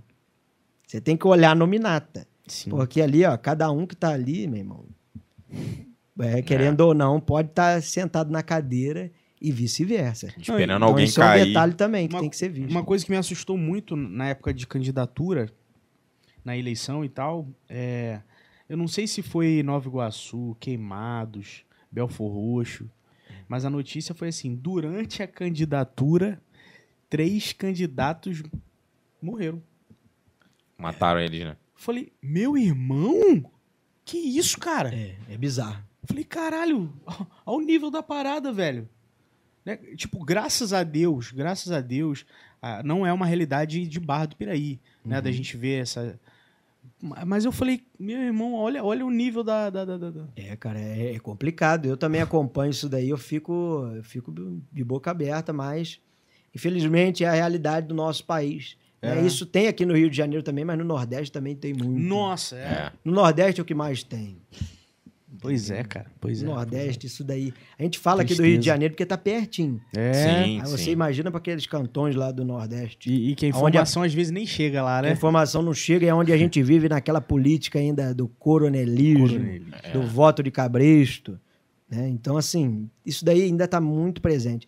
Eu não digo, não digo só no Nordeste, não. O coronelismo ainda está aqui, aqui na região, ainda está ainda tá aqui no Rio, mas mais fantasiado. É, como? mascarado, Sim. né? Tá mascarado. Eu não vou entrar em detalhes, mas a gente sabe como que ele tá mascarado. O coronelismo tá ali. Sim, cara. Entendeu? Então, assim, é, é só mudou o nome. Esse Uhum. nome é, né, é só, só um, um nome histórico, né? Sim. Para essa prática. Mas que a gente ainda vê aí que ela, que ela foi se, se adaptando Sim, sim. aos dias atuais. É, não, é, e, e é, e é muito importante, Lud, a gente levantar essas pautas para realmente com o intuito de amadurecer quem vai votar, né? É verdade. De amadurecer, de abrir os olhos, da gente realmente ter uma maturidade maior na, na hora de escolher de, de, de malícia, Uhum. né? E, e isso é bom para todo mundo, é a gente melhorando nosso qualitativo das escolhas, né? Com certeza. Sim. Isso aí. É. E, e assim, vamos, vamos, dar uma lida aqui na- na- nas perguntas? Vamos. Olha, vamos tô sim. até com medo dessas perguntas, hein, gente? Quero ver Olha o que, lá, que, hein? o que, que o Caio falou. Isso Olha que eu quero lá, ver. gente. Ó. Pelo amor de Deus. Caio, primeiro minha avó, cara, tenho duas avós que assistem arduamente o Avera Legal. Podcast. Um beijão aí pra avózina. Beijão, vó. Caio, Caio Gonzaga, meu grande irmão Lude, futuro prefeito da nossa cidade. Grande abraço, cara. Ó, que honra, hein? Também, se ele não falasse isso, né, cara? Você é suspeito, você é suspeito. Aí, Gustavo Lude, Lud perdeu todo o poder político na facu de Direito depois que eu saí. Que que é isso? Quem? Quem que mandou O isso? Caio. Mas foi verdade mesmo, eu sofri É? um golpe na faculdade de Direito. Sério? Fui, que que foi sofri. isso aí, cara? Cara, é verdade essa. Eleição, eleição de representante de turma na faculdade de Direito é como Ah. se fosse uma eleição Caralho, é presidencial, irmão. Porque no Direito tem isso muito aflorado. Ah, E aí eu, eu sempre quis ser representante de turma, até isso vem desde a época do colégio. Hum. Então eu, como já falava com toda a turma, era aquele cara que já tinha contato com professores, logo me candidatei, fiz, fui quatro períodos consecutivos, Pô, legal. é, representante de turma. E aí, no último, deram um golpe na minha pessoa. Que isso, Deram. cara? Mas também eu também não poderia me perpetuar. Eu já estava já tava criando uma ditadura. Ditadura, ditadura ludista. Monopólio da parada. Ele estava monopolizando, então, assim, acho que foi até legal. Aí foi o mesmo. Caio que entrou? Não, porque não? o Caio sempre me defendia lá na faculdade. Ah. sempre fazia política pra mim. O Caio era aquele Sim. braço direito É braço ali na direito. faculdade. Sempre, ó, vamos votar no Lud. Pô, o Lud... E aí, infelizmente, no, no quinto período, né, eu coloquei o meu nome. E foi muito engraçado. Porque depois. Porque, tipo assim, cara, é pra mim, é como. se- É, é, uma, é, uma, é uma derrota, irmão. Eu cheguei em casa de- desiludido. O pessoal falou, Lud, o que aconteceu? Morreu alguém? Você tá passando mal? Eu falei, não, gente. Eu, eu perdi a eleição para representante de turma. Você não sabe, porque isso para mim é muito, é, é, é muito importante. Sempre Sim, foi. sim, Então, sim. Assim, isso me deixa emocionalmente desgastado. Então, assim, Engraçado que eu nunca gostei, já fui duas vezes representante de turma. aí, tá vendo? Eu já fui já representante, mas, mas eu era uma bosta. como Mas é porque eu queria fazer as paradas, nego não queria e tal. eu É, pegava, ah, vamos fazer, vamos fazer uma lista aí. Tem que pedir coisa, tem que fazer tal Mas na coisa. faculdade, pessoal, indo. na faculdade, pessoal achava também que era igual o representante de turma a nível fundamental. Não, você tem que fazer quadrinho pra botar a data de prova. Peraí, gente, a gente tá, a gente tá na faculdade, né? Então, assim, eu sempre fui muito assim, é lógico, sempre fui muito atento, sempre dialoguei com o reitor da faculdade, com a- até meu foi meu professor de constitucional, que é o Carlos José Pacheco, a figura ilustríssima de Volta Redonda, e né, todo, todo o corpo corpo docente da FOA, do curso de Direito, eu sempre tive um diálogo muito bom. E assim, foi uma, uma experiência muito boa também. Sim, né, sim. esse- Pro curso de Direito. Não, legal, cara. Não, e ser amigo do coordenador do curso faz muita diferença na que- na questão politicamente. Lógico. Você consegue as coisas para sua turma ou Reivindicar pro as Com curso. coisas. certeza. Eu É. sempre tive, É, e assim, eu isso. sempre agradeci muito que eu sempre tive muita entrada lá com o pessoal da FOA. Tanto quando, quando, a- a- a- quando a- o Pacheco era reitor, quanto depois a Úrsula foi reitor, porque ambos são do curso de Direito. Aham. Então, assim, a gente- eu sempre tive esse contato, esse convívio. Você fez na FOA Três Poços? Fiz na FOA três Ah, eu passos. fiz lá também, eu fiz design lá. Fez design? Eu fiz FUA também, só que foi no Tangerinal. Tangerinal. É, a FOA, ela- o, dire- o curso de Direito lá na FOA também é muito bom, agradeço muito. É, O pessoal fala Essa bem visão O pessoal política fala bem. também. Imparcial, cara. Imparcial demais. Pô, legal, demais, cara. Legal. Muito imparcial. E assim, e os que eram parciais, que lógico, que, nem, que, que deixavam o lado político deles perpassar, Florar, né? eles falavam isso de uma maneira tão genuína, tão legal, que a gente acabava aceitando de uma maneira de uma maneira completamente, sabe, sem sem, sem tentar diminuir, sem tentar responder, ou sem tentar até muitas das vezes impor os nossos ideais, tendo em vista que aquele prof- determinado professor trazia com tanta autoridade. É o que eu falo, quando você faz algo com autoridade, quando você estuda, Com verdade, quando você né? se dedica àquilo, Esse é cara, mesmo. é por mais que às vezes você seja tenha uma aversão àquele determinado pensamento, ele se torna belo, né? O que eu falo que transforma-se em arte. Verdade, e aí você cara. consegue nutrir uma admiração muito grande e aquilo ali se, se torna parte de você, porque você começa a ter um, um, um- um argumento e um contra-argumento rico, né? Um Rico, é. fu- rico, fundamentado. fundamentado. né? Então é, É, muito- é, é. é massa. Teve uma. Eu tive uma experiência na, na faculdade de administração. Cara, que eu esqueci o nome dele, mas ele foi deputado lá em Volta Redonda. Ele, ele, ele foi deputado, ele foi caçado. Eu, porra, depois eu, depois eu vou te passar. Ele ficou preso um tempo, depois foi solto e foi professor de direito empresarial lá na FOA. Deu aula pra gente. O cara é pica. Como professor, o cara era foda. Foda. Mas assim, era, era uma mistura de. Pra mim foi muito difícil. Uhum. Ah, quando me falaram que o cara ia ser nosso professor de direito empresarial, eu falei, É, Porra, um cara, um, cara que tem um histórico desse foi preso, te- foi caçado, comprovou que fez merda, e aí veio dar aula de direito. Aí depois eu fiquei pensando, falei, beleza, não, no- na minha curadoria, se eu fosse o, o, o- o- diretor do curso e tal, Jamais escolheria esse cara. é. Mas se parar pra pensar, pro cara, pro cara burlar aquela parada toda, né, fazer é, da forma corrupta, eu- ele ao explicar, ele mostrou que ele sabe bem da parada, ele sabe Pô, a regra pra tá. poder sair da regra, entendeu? Tipo, Com certeza, é. eu falei, aí, tipo, aprendi muito bem é, o direito empresarial, mas foi louco demais, foi uma experiência muito, Muito louca, doido, mano. É assim que eles contratam hacker, pessoas que, tipo, vai pelo um caminho errado e aí depois, é, para reduzir a pena e tal, Uhum. ajuda a polícia e tal, e, e é exatamente isso. É, Porque se o cara teve a inteligência de descobrir aquela parada que Verdade. ninguém tava vendo, entendeu? igual, por exemplo, você falou que do Harry Potter, né, biblioteca, você gostava. Uhum. Por que, que tinha curso de, por exemplo, magia negra? Né? É. Pra você saber Saber como, como, lidar. que é a parada pra Uhum. você, assim, a, a expectativa que você combata no É, futuro. como é que era a disciplina? Era quanta, quantas é que artes era? das trevas? Arte das trevas. Arte É. das trevas. Isso aí, velho. Exatamente. Defesa, Defesa, isso aí. contra a arte das trevas. Defesa quantas Que era o artes professor Snape, que é o Porra. personagem que eu acho maneiraço. O, o nome do curso já era defesa contra... trevas. É, Era. Defesa. Então, já era mais tendencioso, né?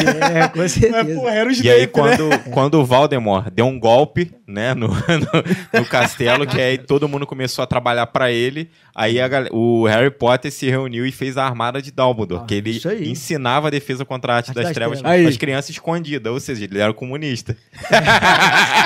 Aí vocês estão aí. ah, não, essa comparação vou te falar. Olha, essa comparação. o cara colocou um posicionamento político no, no Harry Potter. Gente, é mesmo. brincadeira, tá? Ó, essa daí foi. Mas foi legal, foi legal. Pô, foi bom. Foi... Vamos ver aqui mais perguntas. Ah, Luan Valente, Lude, um cara super do bem. Salve, Luan! Luan é nosso professor lá do RTF, cara. É, Luanzão, Luan, meu querido amigo. Boa demais. Um abraço, Luan. Ivan Quintanilha, rindo pra caramba. Grande Lude. Ô, meu amigo. Josiane Matos, grande Lude. Você vai longe, menino.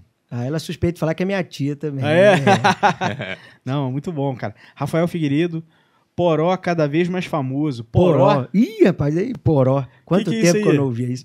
Isso é um apelido carinhoso também que os meus amigos me deram, né? Ludão Poró. O negócio Ludão Poró. O fantástico é que o apelido do apelido, né? É. Ludão Isso é evolução. Poró. Evolução. Poró, eu conheço o alho poró. É, eu, eu tenho uma história, essa história, mas eu não sei se eu posso contar. não, pode sim. Ó, se, se você quiser. Tem uma lei aqui no Avera que, que É. se o convidado não conta, o público conta. Não, é, É. então deixa eu contar minha versão, porque o Caio estava presente. Caio, É? Matheus Gonzaga, Ih, só- Grilinho. Só pilantra. Só pilantra. A gente foi para um carnaval em Santa Rita, de Jacutinga, Uhum. e aí a gente revezava, né? Porque nem todo dia, né, todo mundo podia ficar, É. né? que Vocês ter entenderam? Tinha Sim, que tem ter um dia cara que um poder. carnaval, Santa Dá- Rita. puxar a rapaziada, pô, né? lotado, então esse foi o meu Motorista dia. da rodada. Motorista Isso aí. Então esse foi o meu dia. E aí eu cheguei lá, até você já deve ter passado carnaval na casa da família Gonzaga lá em Santa Rita, pô. Do, do Iago. Cara, Vocês, todos, né? não, acho. Já, Bruninho, eu não, eu não- minha Aí, memória. o Bruninho já, já passou. Cara, eu não lembro. Então, esse carnaval rolando, a gente lá na casa né, do, do, do Gonzaga. E aí, é, fala, não, Lúcio, quem vai cozinhar? Aí eu vou, então eu falei, ah, vou fazer um macarrão. E, e eu já tinha tomado um- umas cervejinhas, mas estava tranquilo. Tranquilo. E aí eu fui fazendo macarrão, macarrão. E aí não tinha muito tempero pro macarrão, porque a gente também foi rápido pra lá, não nós não nos preocupamos com comida. Carnaval, né, cara? Molecada, Sim, sim, claro, pô. 18 anos, Porra. 17, 17, 17 para 18 anos. Chegamos lá. Tudo é bonito. Quando eu abri a geladeira, tinha um alho poró. Aquele, aquele, aquele potinho que vende assim, alho poró. Sim. Aquele alho poró, né? em- Tipo farelo, é, né? farelado. Aí eu cheguei, pô, não tem tempero nenhum, fazer um macarrão. Vou tacar esse alho poró aí, vou colocar um, Porra, um, um negocinho a mais, tal, tal, tal, uma Botar um massinha de tomate, mas vou botar o alho poró mesmo. E, rapaz, e você acredita que eu errei na mão, né? Eu botei muito alho poró. Mas a galera foi chegando, todo mundo já pra lá de já. Bagdá. No, o Matheus Gonzaga, principalmente, né? Come bastante. Brincadeira, Matheus. Caio também. Vai ser pai, né? Vai- Virou pai Já agora, virou né, pai, virou mano? pai. Um beijão, aí, Matheus. Matheus. Aí, aí todo mundo comendo, tal, tal, tal. Aí o Danielzinho chegou. Mas tá com gosto de alho poró. aí todo mundo ficou, né? Alho poró. alho-" Aí daqui a pouco o pessoal me chamava, já tava me chamando de Ludão. Eu, Ludão poró. Rapaz, mas o apelido pegou. Todo mundo, até meu time chamava de Ludão. Ludão Poró. Ô Ludão Poró. Poró. Ô Poró, ô Poró, gente do céu. É, Poró pra tudo assim pra baixo. Ah, muito Esse- bom. Esse então ano realmente tem a ver com alho poró. tem, ó. tem a ver com a pedra aí. Poró. Legal, cara, maneiro. Não, e, e essas, e essas coisas de carnaval, viajar com os amigos, porra, sempre cara. dá muita história, né? Muita, É. muita história. Nossa Ele tem Senhora. muita história. Muita. Nossa. Ai, caraca, deixa eu ver aqui. Brabo demais, Luiz Jorge de Oliveira. Lucas Barbieri, salve aí, Lucas. Fala, galera, boa noite. Inclusive, ele tava. Não sei se ele tava na segunda ou na terça também, ontem, né? ontem. Tava É, aí. Lucas, um salve aí pro Lucas. Rafael Figueiredo, os debates nas aulas eram bons demais. Caio sabe disso. É, o Rafael, você- o Rafael é uma figura ilustre também, filha do seu Lu- filho do seu Luiz, lá do Cândido Mendes, Ah. estudou com a gente. O Rafael, ele sempre teve um posicionamento político muito crítico, até Uhum. pelo fato dele, hoje ele faz administração pública, se eu não me engano, na UF. Ah, legal, E ele sempre foi de esquerda, sempre foi de esquerda e, e mesmo assim, cara, debatia, a gente é, às vezes ficava meio aflorado o debate, mas era aquela coisa de amigo. Sim. A gente É. sempre com a diversidade de ideia, né? Tanto que eu, eu encontro com ele na rua, comum, não comunista. então, assim, cara, isso de uma maneira tão saudável e genuína, cara, Isso que é não legal, tem cara. preço, irmão. Igual, igual o Caio. Caio. Caio é um pilantra, o Caio Felipe, músico. Conheço o Caio E Café. ele tem um posicionamento bem claro, veio aqui no Avera, falou sobre socialismo, comunismo e Uhum. tal. Ele me chama de burguês safado. Olha que filha da puta. Só, cara. Falou, vai se lascar, Mostra- mo- rapaz. depois Só eu vou falar pra ele. porra. Depois eu vou falar pra ele, assiste o programa a parte do Harry Potter lá, a comparação que Ele eu vai fiz. gostar, né? com certeza. Ficou massa. Ele vai adorar Harry Potter. Essa comparação foi especial. Ó, tem mais aqui o Caio também comentando. Falou do coordenador, mas fala como que você ficou conhecido por ele. Ficar bebendo lá no pé sujo e voltar de Uber. Ah, ô, Caio, dá uma segurada aí, cara. Pô, pelo amor de Deus. Pô, Caio, você não tá ajudando também, não. Tá Pô, jogando spoiler aí, ó. cara. Pô, cara, mas foi mesmo. Pacheco, reitor da faculdade, cara. É mesmo? Porque um dia eu e Caio. É, molecada, né? Faculdade de Direito. Ah, sim, pô. Primeiro, segundo período. Chopada, não sei tal, o quê. tal, e lá tem o pé sujo, né? Pé sujo. E aí, pé sujo. tipo assim, a gente, inexperiente ainda, com esse negócio de faculdade, chegamos e ficamos bebendo pé sujo e tal, tal, tal. E a van, que vem pra, vinha pra Barra do Preço, saía 11 horas em ponto. Eu jogava muito Sim. sinuca Quer dizer, lá. 11 não, acho que é 10 horas, se eu não me engano. Ó. É 10, 10, e, 10 e 15, esse horário aí. E assim, e pô, dava 10 horas, o pessoal, tinha os ônibus da FOA, né, que saíam por volta das 11, 10 e meia, das 11, e tinha né, a nossa van. E a gente sempre ficava chateado, porque a gente queria tomar um negocinho a mais, queria conversar a mais, É. e nunca podia. Um dia o pé tava florado, e aí a gente chegou a entrar na van, olhou um pra cá e falou, Caio, vamos ficar? Vamos ficar, e ficamos.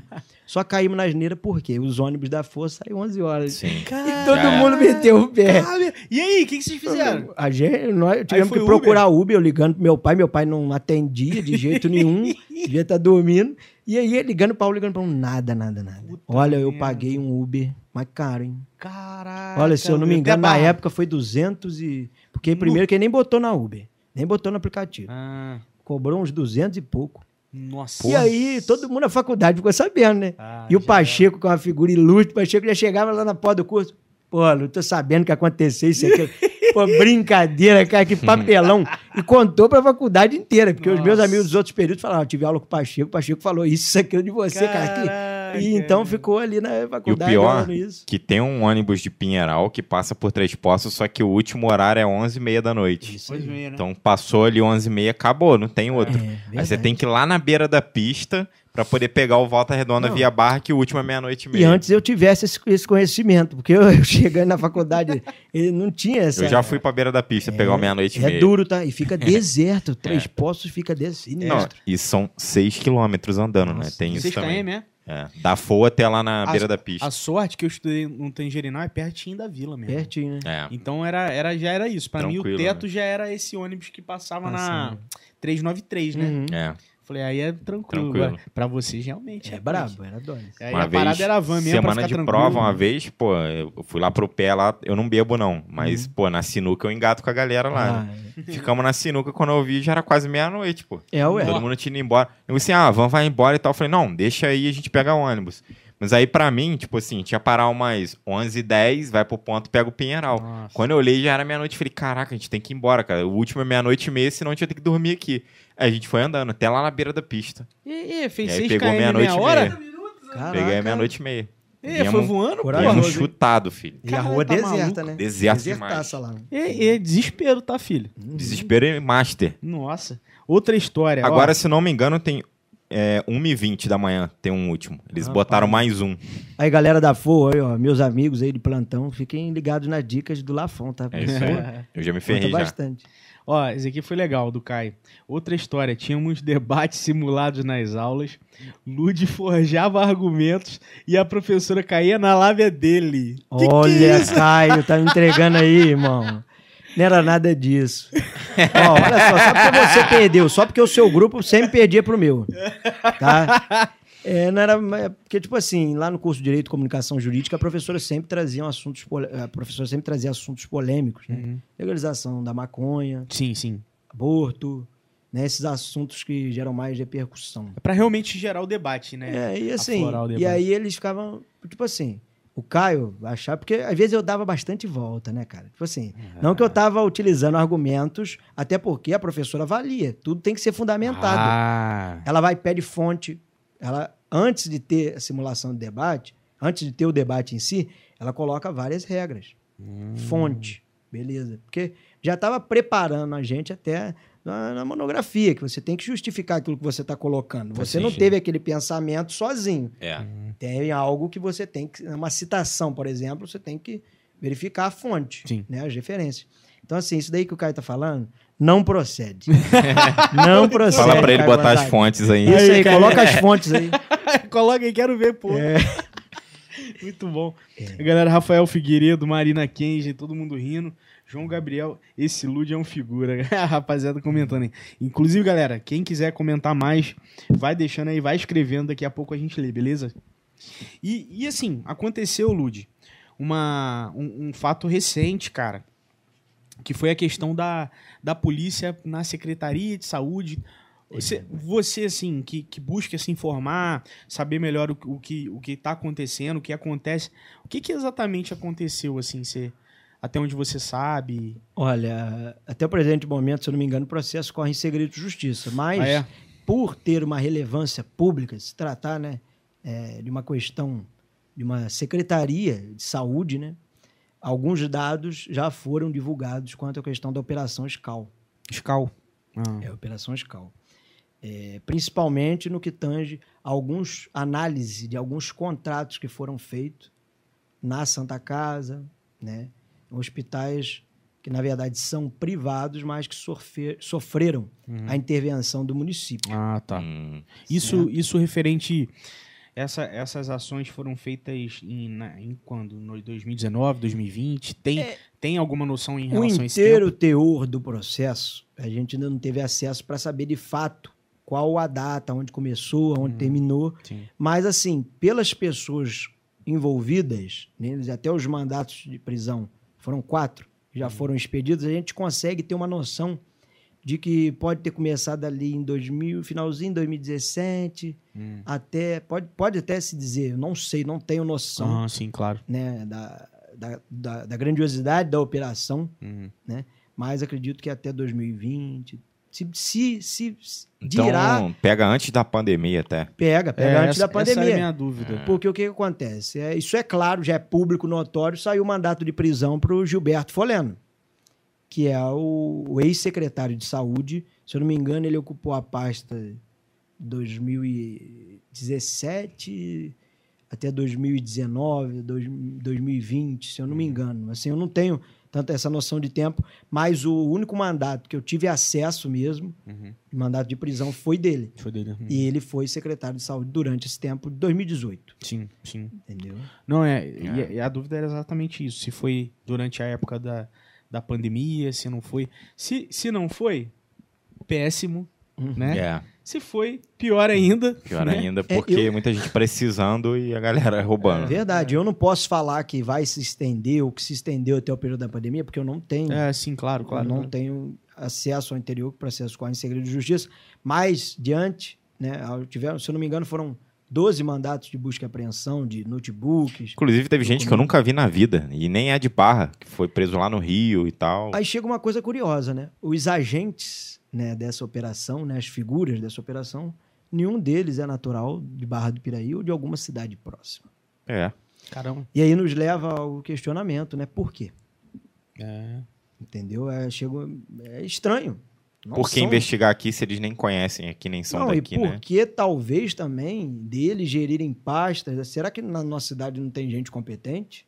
É. Aí leva esse questionamento também. Sim. Porque, lógico, eu, na, na minha visão, se um dia eu for gestor, eu tenho amigos em várias outras cidades que são competentes para aquela determinada área. Uhum. Na- normal você convidar um técnico, eu acho até relevante, se você é técnico naquela determinada área, eu te convidar para gerir aquela determinada pasta. Sim. Só que, poxa, as quatro figuras né, dessa operação, os quatro, né, que, os quatro principais que foram falados não são da cidade. Peraí, tem nenhum que é da cidade? Então todo mundo de fora tem alguma coisa errada aí, né? É, Então, assim, a gente leva a esse questionamento. sim. Não, é, e é importante a gente falar sobre isso para ser um questionamento também de quem tá ouvindo. a Sim, galera sim. saber melhor sobre. E É, É foi uma muito parada que me triste, pegou irmão. de calça curta, porque, pô, a gente nunca ouviu isso em Nunca Barra do ouviu. Piraí. É, Então, assim, É. já tiveram Saúde, né, indícios, É. já tiveram indícios, né? É, nada muito concreto em alguns governos passados. sim. Só que nada dessa grande. Nada, nada a ponto de se tratar de 6 milhões. É, Falam que o documento tem 760 É. páginas, né, cara? É. Que é muita, O, bastante... dout- é, o, o delegado é de Volta Redonda, da Polícia Federal, doutor Pedro Paulo, é uma Uhum. pessoa que eu já até acompanhei palestras dele, é um, dele, é um cara muito competente. Acho que ele vai conduzir essa, essa operação junto com o Ministério Público Uhum. Federal, né, com tamanha maestria, e que, se de fato né, houve ilícito, que seja culpado e que todo o dinheiro extraviado sejam devolvidos, caso seja de fato confirmado, Sim. que sejam devolvidos Devolvidos. aos cofres públicos, porque eu acho assim, é muito triste, cara. A gente vê Barra do Piraí nos noticiários, É. né, nacional, em âmbito nacional, É. negativamente, cara. É, e, a- e a, e a gente sabe o contexto que é. Que Poxa, não a gente fácil. é filho daqui dessa cidade, É, a gente é. a gente nasceu, a gente tem raiz aqui. E a gente acordar, que nem eu, me deparei com isso seis horas da manhã, o pessoal já mandando mensagem. É, eu vi seu Cara, a gente, a gente começa o dia já triste. Sim. Entendeu? Ainda mais por se tratar, é, tem aí esse agravante, que é a saúde. Saúde, verdade. É logo o ponto mais assim, mais sensível. É a saúde. Verdade, então, cara. assim, eu, como barrense, me sinto entristecido. Me sinto, assim, muito triste mesmo e convicto de que a justiça vai É. ser feita. Essa- Se teve, se teve ilícito, que sejam culpados e, e as penas sejam devidamente aplicadas. É isso aí. Uma coisa que eu tenho dúvida também. Se eu, como pessoa física, não sou político nem nada, consigo descobrir, sei lá, um- alguma coisa do setor público e tem acesso a algumas provas, eu posso é, é, mandar para o Ministério Público e fazer uma. abrir um- Denúncia. uma denúncia? Pode, você pode, qualquer cidadão. O Ministério Público ele é o fiscal da ordem jurídica. Então, assim, é ele que está ali fiscalizando, ele é um órgão fiscalizador. E essa Dentro do- denúncia eu posso fazer ela anônima também? Pode fazer anônima. Você pode fazer anônima. Então tá aí. Pode fazer. Qualquer pessoa pode fa- fa- vai lá, redige uma denúncia, protocola no Ministério Público. E aí o Ministério Público vai apurar os fatos, né? Junto com a Ah, delegacia. Eu já fiz, pô. Eu já fiz, mas claro que não foi relacionado a escândalo, Uhum. mas, por exemplo, é, a- tava tendo, a gente na época da pandemia, eu dependo muito do Correios. Uhum. Uhum. E o Correios não tava. Eles pausaram uma época, não lembro exatamente o que foi. Mas o Felipe Rocha, o Rochinha, não sei, se você conhece. Conheço. Ele comentou e falou: Gustavo, dá pra abrir tipo uma reclamação. Uhum. E aí eles vão fiscalizar, vão ver se tá tudo certinho. Uhum. E aí, se, ah, poxa, se pa, pausaram por conta própria fora, né? É. Então, então isso, pô, eu achei Eu muito legal. que uma o- coisa que nem todo mundo, né? O Ministério Público ele é um agente muito preciso nessas questões, sabe? Ele age né, de maneira fiscalizadora. Aí você recebe a denúncia, ele vai apurar, né? E tem os promotores de justiça que vão saber nortear, abrir o processo, abrir, e junto com a delegacia de polícia, abrir inquérito, Sim, se necessário, e assim sucessivamente. sim. E agora eu ia te perguntar sobre 2022. O que, que você vê aí? O que, que você enxerga aí? O cenário aí da, de presidentes. Então, cara, essa Cara, é difícil, é difícil, difícil. falar disso, mas vamos lá, né? A gente tem que, a gente tem que falar. É, eu vejo que ainda não tem nada muito concreto. Né? Eu vejo duas figuras centrais que está mais do que na cara, que é Lula e Bolsonaro. Sim. Isso Então, não- mas eu acho um absurdo só de ter o Lula ali. Tipo, isso já é um, um absurdo. Então, Porque ele não foi absolvido das coisas que ele fez, né? Zeraram pra ser julgado de novo, não é isso? Cara, assim, é, como eu disse anteriormente, eu estou terminando a faculdade de Direito, eu já não posso falar com tanta técnica sobre um processo de dimensão estrombólica, Não. vamos sim, colocar sim, assim, sim, sim. que foi o processo Não, mas eu, eu com a minha visão de processo. leigo, pra mim, assim, na minha opinião, o cara não foi absolvido, né? Ele tem coisas ali que vão ser julgadas novamente e tudo mais, Então, mas tem uma lei de questão de ficha limpa. É, então, ficha limpa. velho, mas assim, vou dar minha opinião aqui, velho. Porque assim, é um absurdo uma pessoa que conduziu um país numa pandemia que tem, tudo vazou, a, a CPI aconteceu, tá ligado? Tipo, e o cara vai ser, vai estar na eleição, velho. Eu acho Também, isso um absurdo também. muito maior, tá ligado? Também. Uma pessoa que matou 600 mil pessoas, velho. Essa aqui é a minha opinião, ó. Não tem nada a ver com ninguém aqui, tá ligado? É o Bruno que tá falando. Não, com certeza. Cara, é um- absurdo, um absurdo. Compartilho Obrigado. dessa. Como é que se fala? O que o Choque de Cultura fala? Compartilho dessa indignação. Indignação. Lógico.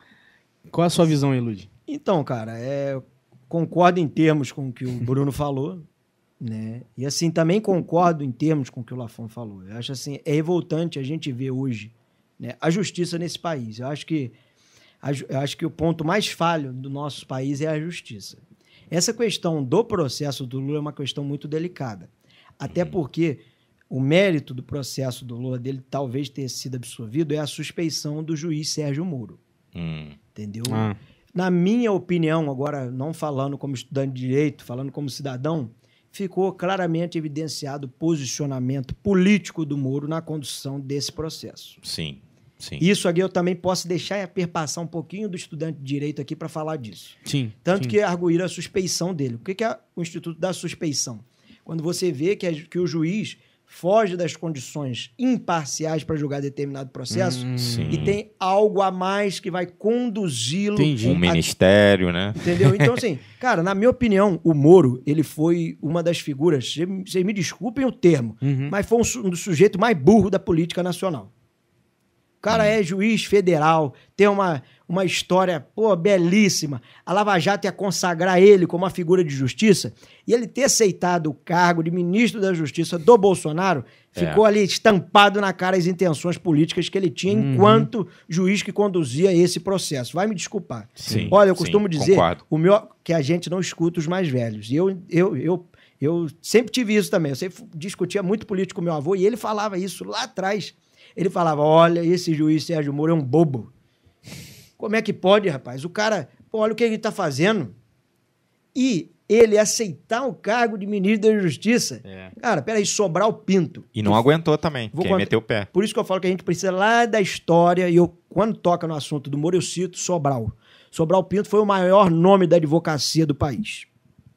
Não teve até hoje uma figura tão representativa, principalmente na política, quanto Sobral Pinto. Sobral Pinto, em 1956, foi- foi o ano que o Juscelino foi eleito democraticamente presidente da República, os próprios militares e outros, e a UDN, União Democrática Nacional, que era o partido contra, se eu não me engano, o Juscelino é PSD ou PSB, não queriam que o Juscelino tomasse posse. Sobral Pinto, que era um advogado, vou, vou usar esse tema aqui, pica, Uhum. entrou com um processo para defender o JK. O JK convidou o Sobral para ser presidente do Supremo Tribunal Federal. Sabe o que, que o Sobral disse, JK? Primeiramente, eu fiz isso para ajudar o país e para validar o Estado Democrático de Direito, que eu estudei cinco anos na Faculdade do Rio de Janeiro para entender sobre isso. Então, eu te agradeço de antemão, mas não posso aceitar, porque por mais que eu seja que o seu pedido fosse genuíno, iria configurar para muitas pessoas É. a como minha posicionamento. imparcialidade É, na condução de advogado nesse processo. Então, eu não aceito. Recusou. Caralho. Tanto que ficou até hoje como a figura da justiça nesse país é Sobral Pinto. Tem até um documentário, Sobral, o homem que não tinha preço. Que é assim, Porra, levei um susto aqui agora, cara. O quê? Sobrar o, o, o sobrenome do cara é Sobrar o Pinto. Sobrar o homem que não tinha Preço. É, mas você sabe. Ué, mas falando meu nisso. Quinta agora. série bateu firme que- no coração. mas eu também, mas eu, eu também tenho Pinto no nome, Luiz Felipe de Paula Pinto. Sim, pô. Imagina, escreve. Lude, o homem que não, tinha. Aí, Porra, aí você me aí- quebra. É, Mas legal, cara. Eu, eu não, eu, Legal, não, é. eu, não, eu não conhecia.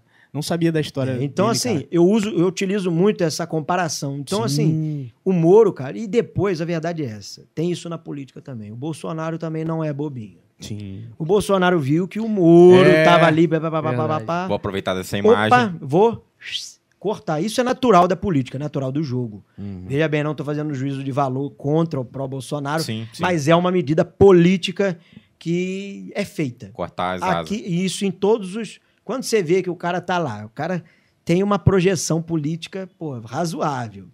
E o cara tá querendo te ferrar, tu não vai dar de bandeja pro cara. É. E o Bolsonaro nada mais fez do que O isso. galinheiro só um galo canta, né? E ele também É. esperou a época do Moro se ferrar, literalmente, porque na minha opinião o Moro tá afundado. Terceira via com o Moro, pelo amor de Deus. É. Num, pra mim, na minha modesta opinião, eu não voto de maneira nenhuma. Pra mim, nem, nem terceira, nem quarta, nem quinta via. Sérgio Moro, pra mim, acabou.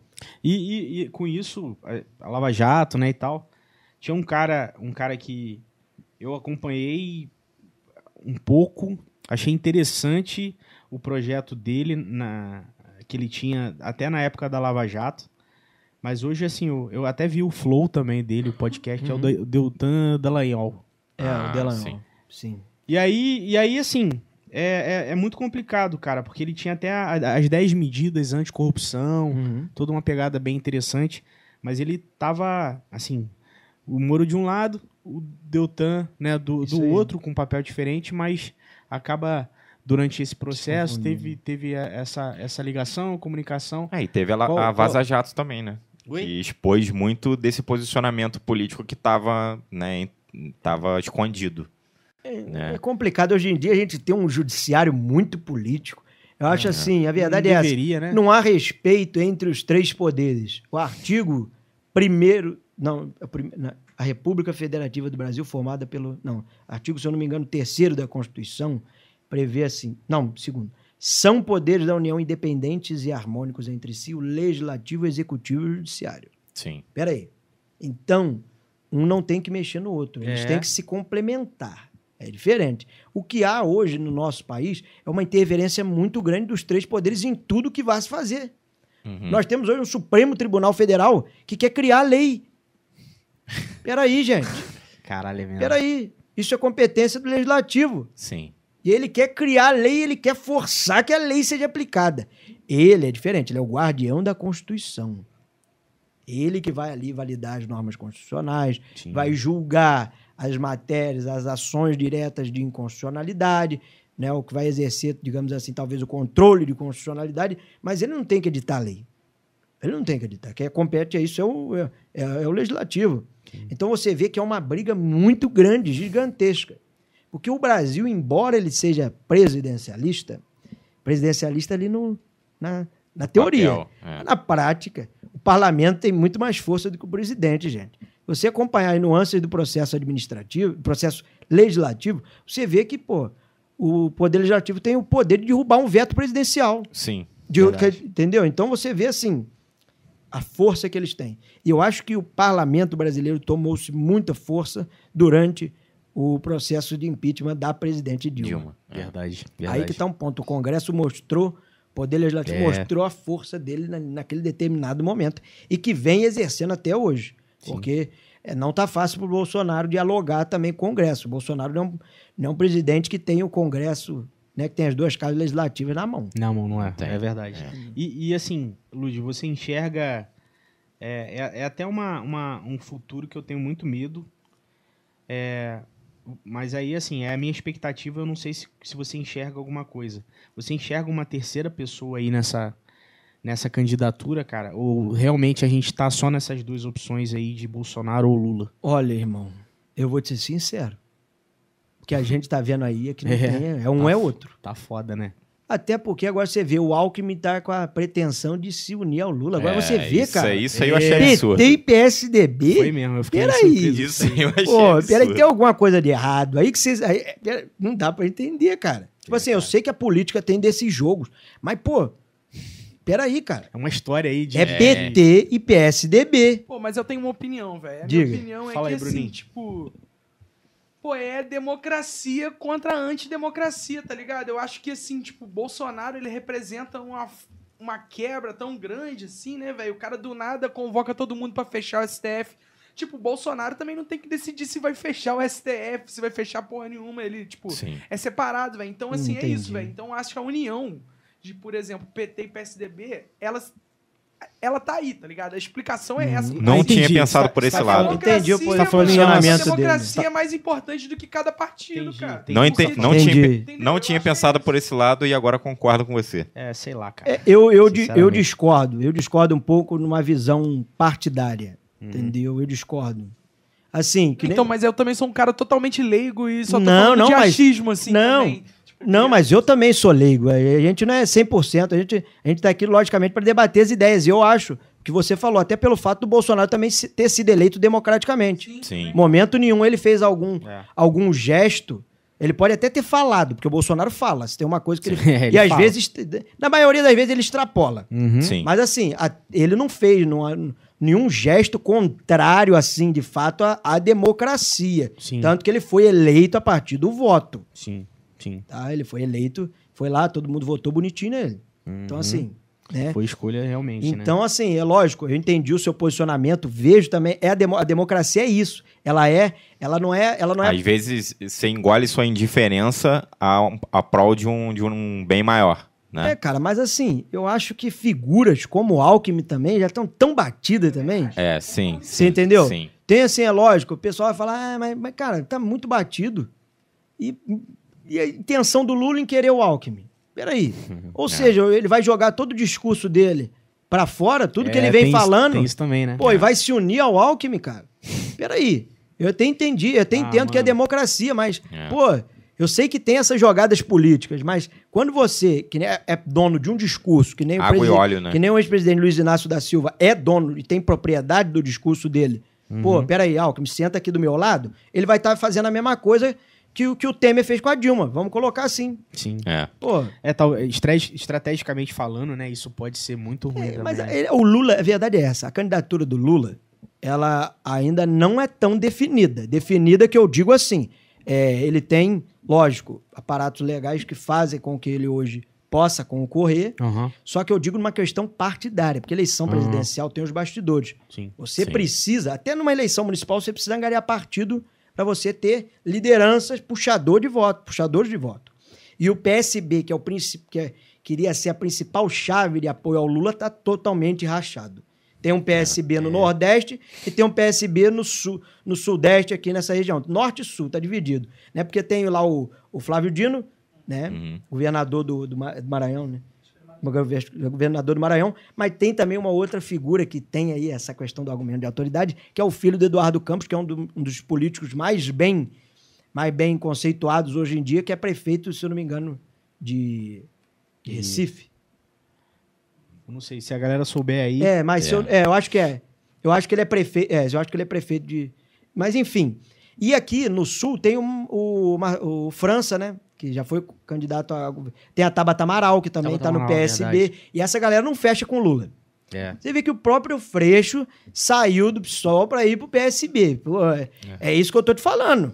Então, assim, eles estão com sangue nos olhos. E eu vou te falar uma sinceridade: derrubar o Bolsonaro vai ser muito difícil também. Não vai, vai ser palho duro. Essa eleição talvez É, o vai rolar seja uma das mais acirradas da história. Porque o Bolsonaro tem muita força. O Bolsonaro tem o governo do estado do lado dele, que, na minha opinião, tem a máquina, tem o governo do estado, principalmente do Rio de Janeiro, que é o Cláudio Castro, que, na minha opinião, está sendo um, um dos melhores governadores do, que, que o Rio de Janeiro já teve em questão de pagamento de salário de servidor. Uhum. Cara, coisa que no Tá- governo do Pezão, irmão, pô, eu tenho lá em casa, eram, são dois servidores, meu avô e minha avó. Eu vi a dificuldade que era. Uhum. É mesmo? pagamento. No... E uma época rica pro país. Sim. Uma Caraca. época que, pô, tinha dinheiro aí ro- rolando solto. É. E a gente tá vendo o cara fazendo uma puta de uma administração, igual o Cláudio Castro tá fazendo. caralho. Num contexto difícil. Pô, É. Pô, legal, então, cara. Bom o Bolsonaro ele tem essa galera bem forte do lado dele. E não adianta que esse, talvez o Zema de Minas Gerais não vai para o lado do Lula, porque o novo tem uma eu- é, é difícil, irmão. É, eu, assim, a é minha leitura, a minha leitura é que Vai vai ser ser, acirrado. né? acirrado. Lógico Talvez que até mais, mais polarizado ainda. Pode ser né? que eu esteja enganado, mas o, tá tendendo para o Bolsonaro. Por mais que as pesquisas estejam. Ah, pesquisa a gente não, não é, leva mas em assim, consideração. apontando o Lula, cara, tem muitos adeptos do governo do Bolsonaro. Tem Uhum. muito, é muito. A gente vê isso na rua, a gente vê isso em casa, entendeu? É, eu costumo dizer que nem na eleição para prefeito, o melhor termômetro é a rua. É verdade. Eu chegava, o pessoal falava assim: ah, vou falar os nomes mesmo claramente. Quem tá na frente, Lúdio? Crist... É, Mário Esteves, Cezinha ou Cristiano? Falava abertamente. Para quem? Lógico, eu tinha que zelar pelo meu candidato, que no Sim. momento era o Cezinha. Sim. Mas eu sentia na rua que era o quê? Que era Mário, Cezinha e Cristiano em terceiro lugar. Uhum. Pelo que o povo ia me relatando. E foi isso, né? E foi isso que aconteceu.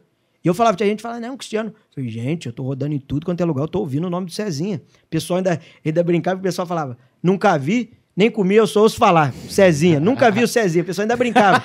nem sei quem é. Sim. Mas todo mundo falando dele, eu vou votar nele. Entendeu? Eu até costumo, até brinco assim com ele, que ele sabe disso. Mas é enfim. vem, ainda mais até pela natureza de onde vem, né? É, da mais- Califórnia. Mais, distante, Então, né, assim, tal. cara, é, é uma. te- Como você havia dito, só para concluir, terceira via, irmão, na minha opinião, esquece. Essa terceira via deveria ter começado um, um tempo aí, projeto há bastante tempo. E a gente ti- tinha várias outras figuras, cara. Ronaldo Caiado, governador de Goiás, pô, um puta de é, um político, verdade, cara. político de carreira, Verdade. político experiente, competente. Tinha, assim, tinham vários outros nomes que poderiam, talvez, se lançar nessa, mas é que tá. Tudo tem o seu tempo também. É. É que nem teve candidato, teve prefeitável a, na Barra do Piraí, que preferiu recuar para não vir Sim. nessa eleição, talvez pelo fato de ter a noção de que o Mário Esteves, por ter por ter, tá com a máquina na mão e ser um- ter feito um governo, uns quatro anos de governo benéfico, que na minha opinião, é que nem eu falo, pô, eu, eu não sou Mário Esteves, não, não sou situação. Aham. Mas a gente tem que reconhecer o que cada um fez. Sim, Sim. Entendeu? E o Mário fez um, um trabalho bom em determinadas áreas. sim. É lógico, em outras áreas pecou, pecou, mas é isso é. É, você sim. fez administração, você sabe disso que não dá pra tentar Dá gerir tudo. tudo, né? É. É, Então exatamente. assim, mas pô, ele teve o mérito dele, tanto que É, com ganhou, certeza, tanto com que ganhou a certeza. resposta, irmão. É o que eu falo, a gente costuma dizer, A mas resposta a tá no resposta voto. tá nas urnas. É, é. Não tem jeito. A resposta é o voto. É lógico que muitas das vezes o voto pode ser comprado, pode ser manipulado, mas boa parte ali A tá ali. Não, maioria. não existe, cara. Eu, eu participei desse pleito. Eu vi como é que é, funciona o regime. E não é assim, não. Não é assim, ah, eu vou comprar voto, eu vou ganhar Ah, a eleição. ganhou porque comprou, né? Não, tem não, é dessa, assim, né? cara. Você É. pode até. Vou falar aqui, é- e é verdade mesmo. Você pode até ter um empurrãozinho com isso. Uhum. Mas isso não é o cheio. Senão, nomes antigos da nossa cidade que praticavam isso há bastante tempo teriam, estariam lá hoje, Verdade, sentado É, lá. Sim. Você entendeu? Verdade. E assim, e o Bolsonaro, na minha opinião, na outra eleição, irmão, com, peraí, o cara comprou voto? É. Pô, o cara veio do nada. E quem elegeu o Bolsonaro, na minha opinião, foi o próprio PT e foi o próprio Lula. Sim. Você tá entendendo? Foi, foi mesmo. Então, assim, Foi mesmo. é o que eu falo, é muito complicado. É Essa foda, situação tá? presidencial Nossa, é delicada demais. Deixo de antemão que não acredito em uma terceira via. Ou é, é 880. É. E, vai, e para mim vai. O Ciro, coitado. O Ciro, na minha opinião, É, Ciro caiu também. por terra também. Marina Silva, nem se fala.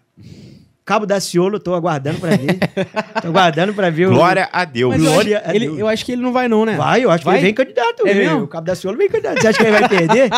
E dessa vez eu que te ele vai falo. perder esse episódio, pô. É, ué. Lógico, cara. E dessa vez eu te falei, ainda vai participar dos debates ainda. E eu quero ver. Caralho. Uma coisa que eu quero também, já dizer de antemão, cobrar nosso presidente, mesmo se ele não estiver me assistindo aqui, mas em pensamento, é participar dos debates. É verdade. Participar. O debate é fundamental. Tem que ser, pô. Isso, eu ser. sou adepto ao debate. Sim. Sim. Pra mim, você se isentar, eu acho assim, quando você carrega determinado, determinado cargo, você tem, pô, Obrigação. né? obrigação, irmão, de estar lá. Concordo, Pode concordo. falar besteira, pode falar abobrinha, pode fazer que nem o Romário fez com o Witzel, discutir, fazer graça, mas esteja lá. Bote a sua cara a tapa. Verdade. Porque uma coisa que eu aprendi na política é que quem não é visto não é lembrado. Hum, Então, Isso é no marketing também. Lógico. é, qualquer É. lugar. O sujeito tem que estar ali botando. Eu sei que dói. Dói, porque a gente não sabe o que a gente vai enfrentar. Sim. E pegar um cara igual o Lula, meu irmão, Não, ele tem o dom da fala, né? é difícil. O maluco dá nó em o pingo cara d'água. é, Foda meu irmão, mesmo. ele é, ele é, cara, o É. Lula, irmão. Ó, eu não sou lulista, Eu também não. não, Mas não ele dá nó em pingo d'água. posso dizer assim também que não é minha intenção de voto também, Uhum. mas eu tenho que reconhecer que ele é sinistro. Cara, é. O cara É, sabe é. falar e é mérito dele. Isso ninguém tira. Entendeu? Por mais que às vezes eu não seja adepto às ideias dele, o cara é genial. Sim. O cara, pô, foi um, um dos presidentes mais populares da história recente do Brasil. Se ele não é o maior, Não, Peraí. O que me admira até muito... agora, até, essa- até era até governo Bolsonaro, antes, o Lula via Fernando Henrique Cardoso, né? Porque, na minha opinião, também, um exímio presidente, Hum. porque o Lula também pegou o Brasil, o país, numa época de fertilidade Sim. advinda da política econômica do governo Itamar Franco e do governo Fernando Henrique Cardoso. Sim. Uhum. Aí é beleza. Aí tem. Cara, você- você é administrador. Você sabe, quando você pega a caminha arrumada, é muito mais fácil. Sim, pô. Não estou dizendo, não estou desmerecendo o Lula, não, porque ele fez bastante coisa. Sim, sim. Trouxe Não, quest- mas eu entendo. Eu entendo a questão também que a gente estava vindo de, um- de uma hiperinflação, e aí se criou o plano real, Pô, né, que meio que salvou a gente numa época de sufoco. Eu lembro que a gente ia no supermercado e, e toda hora trocava o preço dos produtos, e aí veio esse costume de fazer a compra do mês. compra do mês. Porque se você fosse toda semana, o arroz ia estar um preço diferente do outro, né? Uhum. Eu Então, não vivi essa época, mas eu escuto. Eu sou novinho, né, gente? Eu não sou muito velho, não. Só É. dois anos mais velho que o Gustavo só. Não, mas não vamos tocar nesse negócio de idade, não. Idade Vamos deixar isso não. quatro anos. Não, mas eu lembro dessa época, eu era criança mesmo. E Uhum. meus pais conversavam muito comigo isso. E até hoje minha mãe e meu pai, talvez, eu não sei, porque eu não convivo muito com ele, mas tem esse costume de fazer a compra do mês, porque veio dessa época. Ah, o Caio aqui. Cabo da Ciolo é Vasco da Gama. Já tô inclinado a votar. Ai, meu Ele não é mole, não. Ah, Caio, você não vale nada. Mas é né? isso aí, cara. O Lula e Bolsonaro são figuras, na minha opinião, relevantes para a própria democracia, historicamente falando, vão ficar aí registrado. Sim. É, os pequenos vão estudar bastante É. sobre esses dois aí. E o né? Lula, cara, ele, ele é uma figura assim, cara. O Lula, é- o Lula é aquela figuraça, né? Aquele cara que vai sentar com você, vai, Vai tomar uma cachaça. É, é, que o Bolsonaro também tem, só que é, do Diferente. Bolsonaro é diferente. Cada um tem É, sua é. peculiaridade, entendeu? É, isso Mas é enfim, verdade. Agora, uma. Igual, igual a gente até colocou no título também, Lud, sobre a Fitec, cara. A Fitec, pô, tem uma história, é né? verdade. De, de, de muita gente aí hoje que tá no mercado, que, poxa, é referência na região, na cidade. Poxa, fez curso na Fitec e tal. E, e você tá hoje junto, junto à Fitec, né? Fazendo um trabalho lá com eles. É, hoje eu, hoje eu me encontro na condição de diretor da Uhum. Faetec do Matadouro. Legal. É, é uma, pra mim é uma, é uma gratificação muito grande poder estar gerindo essa instituição tão renomada no Brasil. É, verdade. né? E aqui no Rio de Janeiro, pô, nem se fala. É. A Faetec já formou muitas pessoas aqui de Barra do Piraí, tem uma história na cidade. Eu mesmo fiz curso de técnico de informática na mesmo? Fitec. Aí, tá vendo? É, Quem te deu aula? Cara. Silvana? Não, nessa Quem? época aí, cara, não lembro. Eu era Maneiro, adolescente, pô. Então, mas deve, deve ter sido também a, Sil- a Silvana, porque eles já estão lá há mais de 20 anos, já tem uma galera lá que, Hum. que Maneiro. já está há bastante tempo lá. Mas, enfim, a Faetec, né, o intuito da criação, Fundação de Apoio à Escola Técnica, né? E a nossa lá é o CVT, Centro Vocacional Tecnológico, por ter, ter sido durante muitos anos referência na área da informática e Uhum. na área do audiovisual, né? A gente conta hoje com um estúdio equipadíssimo, embora esteja desativado, Uhum. né, devido a outras gestões da Faetec Rio, né, que, que é a sede administrativa da Faetec é lá em Quintino, Uhum. Uhum. e que hoje se encontra inativo. Mas a gente já está com um projeto para tentar reativar, até porque é algo que toca o íntimo da população barrense. Pô, Total, eu lembro do cinema, dos festivais. Isso que eu ia pô. chegar. Quem nunca viveu essa época, quem nunca fez um filminho no Fest Cine, eu mesmo fiz, Erivelto Martins, É. fiz outros filmes com, com o Helder, com, com a rapaziada toda né, que, que lecionava essa questão desses, desse- de- desses desse, dessa questão de filmagem e tal. sim. Porque Barra já foi polo audiovisual, né? Sim, é, sim. não toda. Não, e até hoje ainda rola, cara, algumas filmagens, né? E isso é um tipo de trabalho que é super legal pra região, né? muito, muito. E a gente, É, a gente, a gente tem muita coisa aqui pra se fazer em Barra do Piraí, cara. Sim. As fazendas, Vale do Café, etc e tal. Verdade. Então, hoje, Lud, hoje a, a Fitec, ela não, não tem. Todos os cursos estão pausados e, e tá tendo. uma- Tem, tem-se uma, uma, uma, uma visão aí da retomada? Como é que tá Então, o relação que que acontece? A gente entrou agora né, nessa última rodada 2021.2, né? Que começou em agosto. A nossa unidade começou engatinhando, até porque Ah, a gente legal. não contava com contingente administrativo e de funcionários de limpeza Uhum. necessário para a gente poder abrir novamente a Uhum. unidade para o quantitativo de alunos que ela recepcionava anteriormente. Sim, Uhum. né? Até porque os computadores é, ainda não estão tão atualizados, sim. mas dá para se dar um curso de informática naqueles computadores. Mas a gente sabe, a gente quer ofertar para a população algo mais novo, né? de maneira que ele possa en- ser introduzido no mercado de trabalho já com aquela tecnologia nova. Sim. Mas, enfim, aí os cursos que a gente conseguiu trazer, né? Eu consegui, através do presidente João Carrilho, que é uma pessoa excelente, e também da influência do deputado Anderson Moraes, foi trazer um bloco para a Barra do Piraí de cursos voltados para a área da, da assistência à administração. Ah, legal, cara. Assistente de recursos humanos, Pô. assistente administrativo, assistente de logística, é assistente muito bom, cara. contábil. Então, assim, é, eu e o João Paulo, que é o diretor da outra Faetec, né? Porque a Barra do conta com duas Faetecs. Dos feitos- Ah, tá. É uma no polo integrado, que é lá no- nas oficinas velhas. Uhum. Foi nessa que eu, que eu fiz. Ah, então, é, o professor de lá de informática eu não conheço. Mas, assim, o João Paulo tá dirigindo. O João Paulo que foi, ex- foi, que foi vereador Ah, tá. no, na no, no mandato passado. E a gente conseguiu trazer esse bloco que é inovador, cara. Pô, Porque legal. assim, a gente, o que, que a gente, a gente viu que dava pra gente fazer ali de imediato, né? Porque assim, tem muita coisa estrutural que precisa ser refeita. Sim. Mas essa gestão da Faetec nova, particularmente falando, e vendo o que os outros professores têm me relatado, está sendo inovadora. Que São bom. muitas benfeitorias que estão sendo realizadas que nunca antes tinham sido feitas. Sim. Você ter noção, um presidente da Faetec visitar as Faetecs do, do interior era uma coisa, sim, era uma novidade. E Uhum. e pra gente, tá, quer dizer, tá sendo uma novidade pra gente, porque, pô, a gente tem esse contato direto lá. Então facilitou muito isso através, agradeço ao deputado Anderson Moraes, que deu total apoio, que acreditou em mim nessa empreitada, ao João Carrilho, ao secretário de Ciência e Tecnologia, doutor Serginho. Eles estão realmente fazendo um trabalho de excelência e possibilitaram que ano que vem, na minha unidade, a gente já vai contar com, com esses cursos Pô, legal. no, no cara. período Legal, noturno, para atender a galera que tem o corre, que precisa trabalhar. Porque o que, que acontece? É. A gente sabe que tem muita gente querendo se profissionalizar. E Barra do Piraí é uma cidade que é muito burocrática.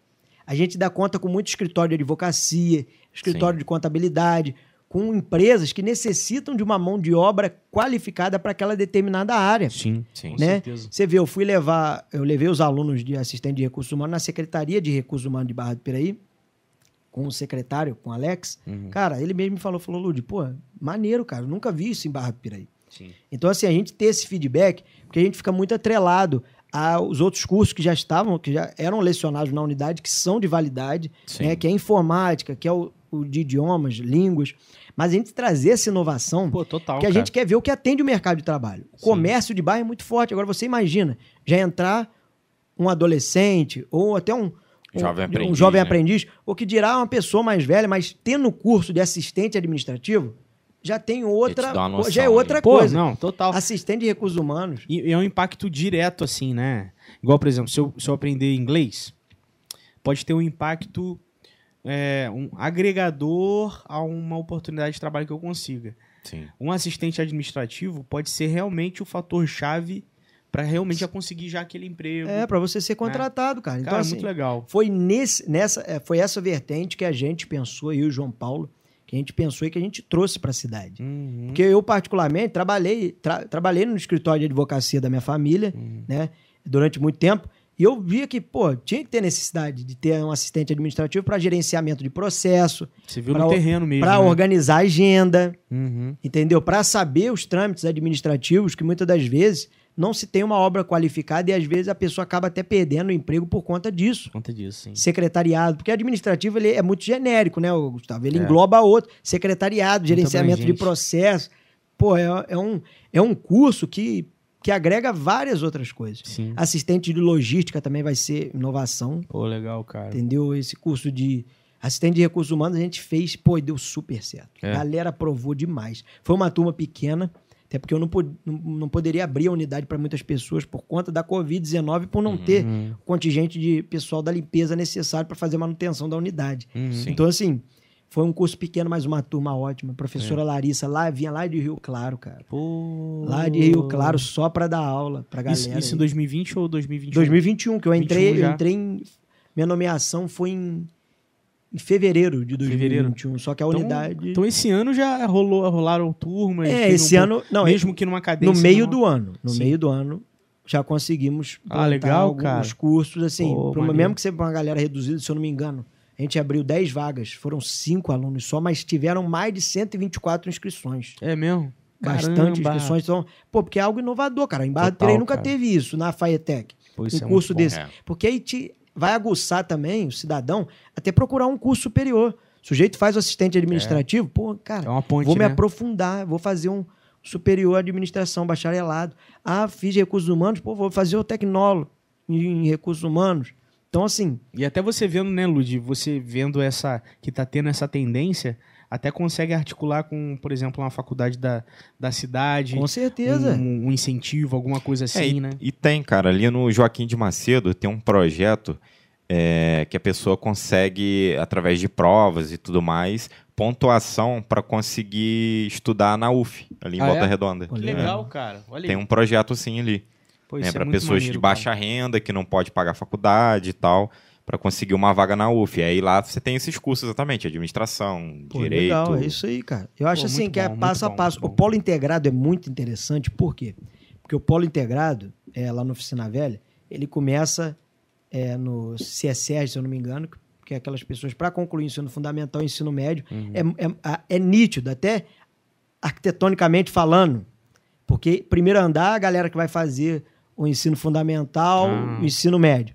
Segundo andar, a galera que vai fazer a faculdade, entendeu? E no Hum. terceiro, a galera pro curso profissionalizante. Então, assim, você vê Caraca, que que legal. uma coisa liga a outra. Sim. Entendeu? Tem um polo de CEDERJ lá. Tem um polo, lá é o polo CSES, CEDERJ e a FAETEC. Então, pô, Que maneiro, assim, cara. às vezes a gente tá na cidade, mas a gente não sabe Não que tem essas sabe, oportunidades. É. Pois é, mano. Entendeu? E como isso se dá? Lógico, a gente tem que ter divulgação. Sim. A gente pegou lá o Instagram da unidade, a gente começou a soltar algumas coisas. Eu até no meu próprio Instagram fui pedindo para os próprios funcionários do administrativo.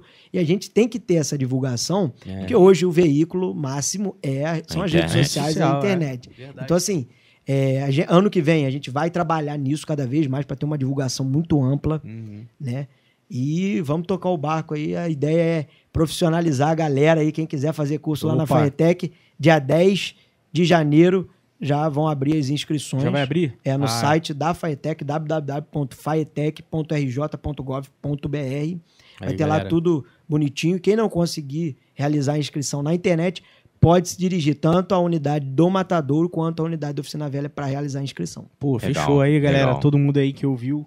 Quem, quem quiser, quem tiver sabendo que alguém tem interesse, né? Alguém que tá procurando aí uma Uhum. capacitação, muito legal. Fitec, historicamente falando, né? O no- próprio nome, a galera já vem, já vê de bons olhos, tem um- uma boa visão em relação a, a muita gente que já se formou através da Fitec. Então, mano, muito bom. É, eu já trabalhei por, de técnico de informática, né? Graças a Fitec ter aprendido. Olha aí que legal. A gente tem um depoimento Trabalhei aqui. na metalúrgica Pô, legal. e trabalhei na GA Informática quando era na rua do Quicão ali a loja. Uhum. Aí que maneiro, cara. Então, isso depoimento vivo e claro de que, de fato, isso Funciona, impacta né? a vida da- das pessoas. é verdade, cara.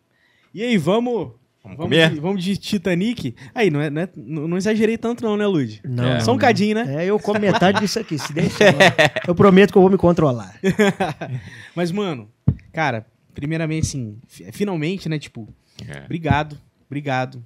Último podcast do ano. Não tem como a gente fazer um podcast, o último do ano, sem falar sobre o futuro.